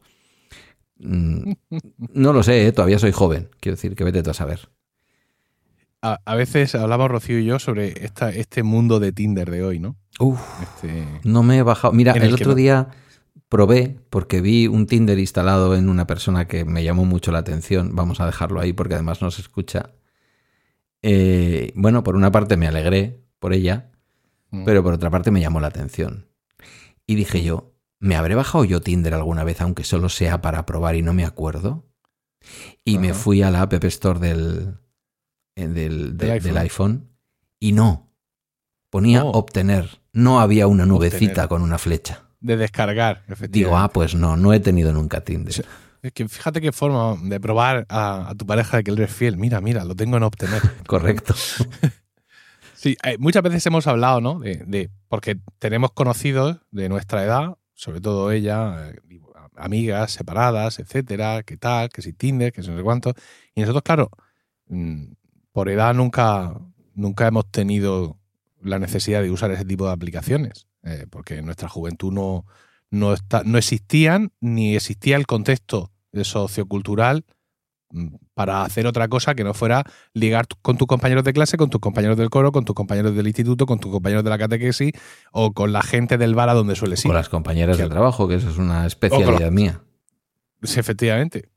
Y, y, muchas veces hemos, hemos hablado sobre ese tema, sobre cómo, cómo sería ahora. O sea, yo no, por supuesto, mi conclusión es que no me veo. No me veo haciéndome un perfil de Tinder. No. Bueno, yo a ti no sé si te veo, ¿eh? yo, yo no, desde luego. Con esa foto de galanzote que tienes en, en el perfil que te sacaron antes de tu entrevista en, en, En la en la tele. tele de Murcia, en Telemiras. Eh, mm, te podrías. Ahí tengo posibles, Podrías, ¿eh? tendrías, tendrías sí, buen sí. público, sí, tendrías buen público. Sí. Pero yo no me veo, fíjate, no me veo, ya no me veo. Ya no me veo. O sea, yo creo que ya a mis 55, eh, yo ya no me veo viviendo con nadie. Esto ya igual sí que lo hemos dicho, ¿eh? me, me empiezo a repetir como los abuelos cebolletas. Pero mm, yo ya no me veo viviendo con nadie. Pero es que creo que las mujeres libres de mi edad, libres no en el sentido de que se sientan más libres, las que no están comprometidas, tampoco se ven. Yo Mm. pienso que ya no hay mujeres de 55 años. Ahora, lo mismo, empiezo a recibir mensajes. "Ah, estás guapísimo, por favor, ven a mi casa. No creo. Pero creo que no las hay. No las hay tampoco que busquen una relación, como decir, y, y envejezcamos juntos. Sí. Mm, Creo que no. Creo que no. Mira, hablando de esto de Tinder, hay una serie en Netflix, ya sé que tú ya no consumes, que se llama Easy, ¿no? Fácil. Eh, Sería la traducción más rápida al español. Es una serie que tiene varias temporadas y que nos habla de relaciones sensuales y emocionales en Chicago. Mm. No es una serie al uso, es decir, aunque vas a ver muchos personajes que se repiten y que luego resulta que eran amigos del no sé qué, pero casi cada capítulo o cada dos capítulos a veces lo que ves es la historia emocional, sentimental de unos personajes en concreto. Te insisto, aunque luego en la temporada siguiente te vuelvan a aparecer como amigos o primos o cuñados del otro, ¿no? Sí. Y hay un capítulo en el que Orlando Bloom eh, y su mujer, los dos jóvenes y, y estupendos, sobre todo Orlando Bloom, que está en, en ese capítulo, está para hacerte dudar de, de- de- de tus convicciones más íntimas, acaban de tener una niña, ¿no? Eh, tienen un un bebé de pocos meses y les llama la atención esto de Tinder. Entonces deciden hacerse un perfil de Tinder como pareja. Ah, bueno. Sí. Y les responde al perfil de Tinder como pareja una amiga de ellos. Que los ve y les pregunta, ¿pero esto va en serio? Y dicen ellos, sí, tal. Y dice, bueno, pues aquí estoy yo. Hágase en mí según su palabra. Y hay un, y perdonad por el spoiler, porque es que el, a ver, el capítulo lo interesante no es ver lo que ocurre, es ver cómo ocurre, porque es, tiene, es un capítulo con muchísimo erotismo, es decir, es una cosa que si os gusta un poco las cosas subidas de tono, os va a gustar. Sobre todo por Orlando Bloom, insisto. Y están los tres ahí, dale que te pego, en casa de ellos, evidentemente. Y por lo que sea, pues la niña tiene una noche de estas tontas. Ah, pero eso es buenísimo, el planteamiento. Entonces, como ella es amiga de la familia hasta el nivel que alguna vez le han dejado a la niña, Sí. se van turnando para ir atendiendo a la niña. y los dos que se quedan siguen por donde iban. Compro, compro argumento. Efectivamente, la plataforma no la tengo, pero compro, compro argumento. Me parece Está muy, bien. Es- además hay un montón de historias muy chulas, porque esta, esta misma, esta misma tercera en, en- en Discordia, por así Sí. decirlo, luego tiene aparte su propio capítulo de su propio desarrollo Bueno, o sea, ahí hay emocional, un poco de vidas decir, cruzadas en historias se ve, distintas. sí, justo, se ve que sigue teniendo relación con ellos de amistad, pero bueno, pues que echaron un tal y a correr. Y luego hay una, un matrimonio que decide convertirse en un matrimonio abierto, con una serie de normas, estos aparecen en varios capítulos, que si esto, que si lo otro, que si me enamoro, que si no me enamoro, que qué hacemos, que aquí en la casa no, que me lo tienes que contar, que no me- en fin, todo ese tipo de, de- de juegos. Y es una serie que nos gustó bastante, nos gustó bastante por, por, lo, por lo inusual. Mm, y está muy bien planteada, muy buenos actores. Easy, Easy. es así. Easy sí, ¿qué diría el otro? Sí, Easy sí. sí efectivamente. ¿Y, y tú eso del, del... ¿Ya puestos a preguntar? Mm, ¿Y tú eso de los matrimonios abiertos? sí, no me encaja. No te... Por lo que sea, ¿no? No. Eh, por. eh, es que no sé, no sé si. Por un lado está la parte religiosa, Sí. ¿vale? Pero tampoco eso, del todo. Eh, sería una parte, no sé- es que no sé si llamarlo si por ética o por si moral. No sé cuál de las dos palabras se. O por principios. Pero qué, No- pero qué ética traicionas, si Claro, eso es de claro, mutuo acuerdo.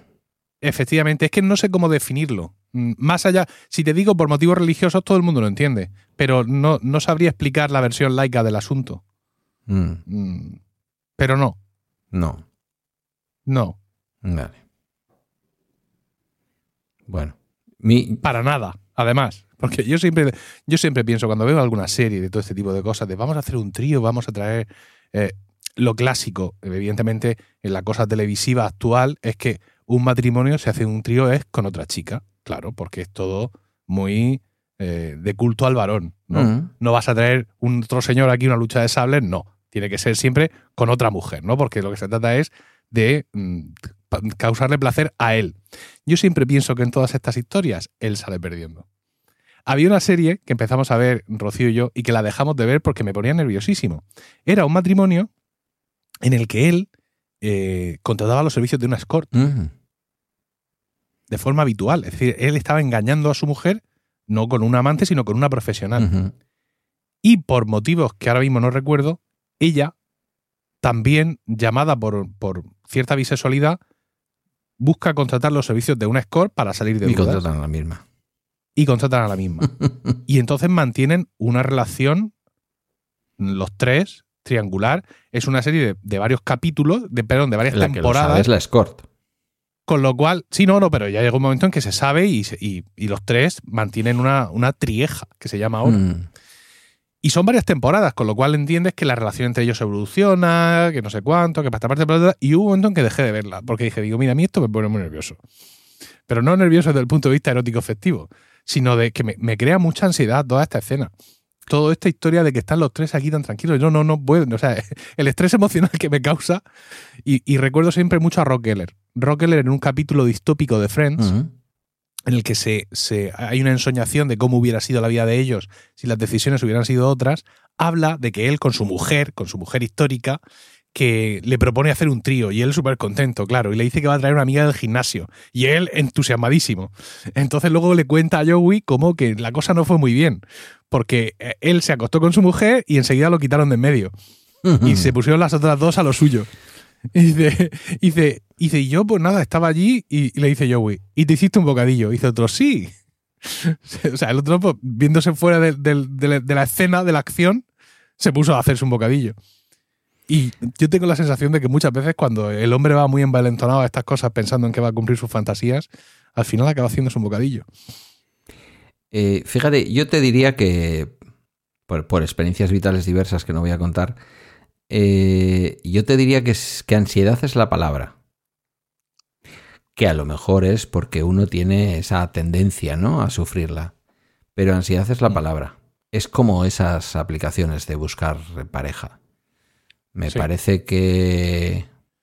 Creo que en una ocasión eh, los de Mythic hicieron un- una oferta de no sé cuánto, una semana por tener un iPhone. O sea, era como una cosa para la aplicación del iPhone. Y a mí se me ocurrió contratarla en una época de estas cortas, porque yo mis épocas de soltería han sido cortas. Es ahora que estoy en una larga época de soltería buscada, ¿no? Mm. Pero, bueno, buscada una vez que te dejan. Quiero decir que una vez que ya te han dejado, dices, ya no quiero más. Mantenida. Sí, mantenida, eso es. Eh, me, pra- me producía mucha ansiedad. Que esto yo cuando se lo he contado a alguien, alguna compañera en el trabajo así debe de pensar, es que eres un fantasma. A mí me producía mucha ansiedad. Se lo contaba un día a una amiga y le decía, es que todo el día te mandaban rayitos y no sé qué cosas que manda la aplicación, como de que alguien se interesa por ti. Digo, y era muy, Mm. era muy asfixiante, era muy... Y dice, joder, pues yo estaba ahí y no me mandaban tantos rayitos. Digo, bueno, pues yo, yo no lo sé. Será mi, mi natural atractivo, mi magnetismo, lo que sea. Pero me produce ansiedad. Y esa otra parte que tú decías, que si tríos para arriba, para abajo, no son, no son solo, lo- o sea, puede ser interesante con dos chicas, pero también puede ser interesante con dos chicos. Ahí lo dejo, sin más. Eh, Y así descansas un poco. Te puedes ir a hacerte un bocadillo. es que eres, ¿O no? eres muy puñetero. Sabes más, de la, más, sabes más de la vida de lo que aparentas a veces. ¿Qué va? Sí, Qué lástima. bueno. Yo al final solo soy un, Eh, un chaval de provincia Sí, un chaval de que vino a la, capital a probar Sí, suerte. Un chaval de Cartagena que hace podcast. Sí, como me decían los padres del país. Pero también Insisto, produce no, mucha No es ansiedad. porque me sintiera indignado porque me dijeran de Cartagena. Es que me pareció No, o sea, una lo de cartas. fue la, Lo de- la falta de respeto Sí. mm, dolosa sí. de confundir el, eh, mi origen Y la para maquinación. mostrarme su desprecio. Y la maquinación. Sí, ¿te acuerdas? ¿tú te acuerdas de que no lo guardé, pero se levanta cada mañana Sí, sí. y graba el podcast camino para intentar conseguir, aunque sea lo necesario para pagar la cuota de autónomo? Sí. Pero no os preocupéis porque aquí va a venir Podimo a salvar al podcasting de esta de este lumpen. Has dicho Podimo, no era Podimo, pero bueno. Sí, era Podimo. No, Ah, no, no, era Podimo, era Podium, No, no, Podium. Pobres, pobres los de Podimo. Sí, era Podium, Podium. Era Podium. Que ahora ya no sabemos si es Podium o es ser podcast, o ser podcast es todo, Prisa o Audio, forma parte de todo, en fin. Eh, hay una serie que, que yo ya la he mencionado y posiblemente a lo mejor me has escuchado mencionarla que se llama... eh, el otro día lo, lo he metido, además me lo preguntó... Eh, ¿Quién me lo ha preguntado ayer? Joder, cómo está mi memoria. Me lo han preguntado en el, en el Discord de la cadena. Eh, Rain Dogs, Sí, ¿vale? Es una serie. Bueno, para mí es chula porque, porque habla de una madre y una hija en en exclusión social en Londres, tal, ¿no? Y a ella la convencen, ella quiere ser escritora, y la convencen de que puede escribir el artículo de su vida explicando, porque ella no quiere conceder entrevistas, ¿no? Primero le ofrecen una entrevista y luego le dicen, no, no, no, no. Un artículo escrito por ti. Un artículo en el que tú expliques bien cómo es la vida, trabajando en un pip show, mm, tal y cual, vienen, le hacen una foto y tal, porque esto puede lanzar tu carrera como escritora definitivamente. La tía se curra un artículo entre, entre trabajo mal pagado y trabajo mal pagado. Eh, le dice a las amiguitas, a las madres de las amiguitas de su hija, que va a un colegio medio pijo, mm, pues por, por otras historias que, viene, que no vienen ahora a cuento de la serie, eh, que ella es escritora. Y lo siguiente que se encuentra cuando van a publicar el artículo sobre el asunto es que es una entrevista, tomando como base lo que ella cuenta, ponen la foto como si lo hubieran entrevistado y lo Mm. publican en formato entrevista. Y me acordé del episodio mm, del diario El País hablando del podcaster de Cartagena. Dije, claro, la prensa cuando tiene poder y tiene un interés concreto, te lleva a creer que a lo mejor se van a interesar por lo que haces y que es muy importante, cuando en realidad te utilizan como un peón dentro determinada prensa, por Dios, ¿eh? no toda dentro de un engranaje en el cual una semana después nos iban a contar lo de que habían venido a poner orden a esto del podcasting. Sí. Ocurre mucho, fíjate, con los podcasts y con las radios. Es muy habitual cuando algún podcaster cuenta incluso online que le han llamado de Radio Fulanita porque quieren estar emitiendo allí sus podcasts y que bueno, que a partir de este momento también me vais a poder escuchar allí y está como muy honrado. No, error. Lo que quiere Radio Fulanita es rellenar su parrilla con contenido gratuito que le haga otro Sí, sí, sí. siempre, desde la radio online más insignificante, pero que tú ves, oh, una radio online. ¿Quién escucha la radio online hoy en día? Compañero, compañera podcaster, despierta, por Dios. Hasta la radio de tu barrio o la radio mm, oficial de tu comunidad autónoma, que también puede ser. Cualquiera de estas radios que te diga que quieren poner tu podcast en antena, lo que está buscando es rellenar una hora de contenido gratis. Claro. No buscan Eso lo hace hasta Spotify. Sí, y eso, mm, spoiler, no te va a traer ni un solo oyente nuevo. Ni uno. Los que te escuchen por la radio. Que ya te van a estar escuchando ahí porque escucharían cualquier cosa que les pusieran a sí, esa hora. sí, sí, sí. Porque están trabajando, porque están desvelados, porque lo que sea. Sí. No saben ni quién eres, ni de dónde has salido, solo que, bueno, eh, escuché un tío el otro día no sé dónde hablar de no sé qué. A, a mí me enternece. a. A mí me enternece. Yo solía decir que ya no escuchaba radio y ahora mm, digo, es mentira. Sí escucho radio. Lo que pasa es que la escucho en formato podcast. Pero soy muy consciente. Lo hago sobre todo con programas de calidad que a mí me parecen de calidad de Radio Nacional, ¿no?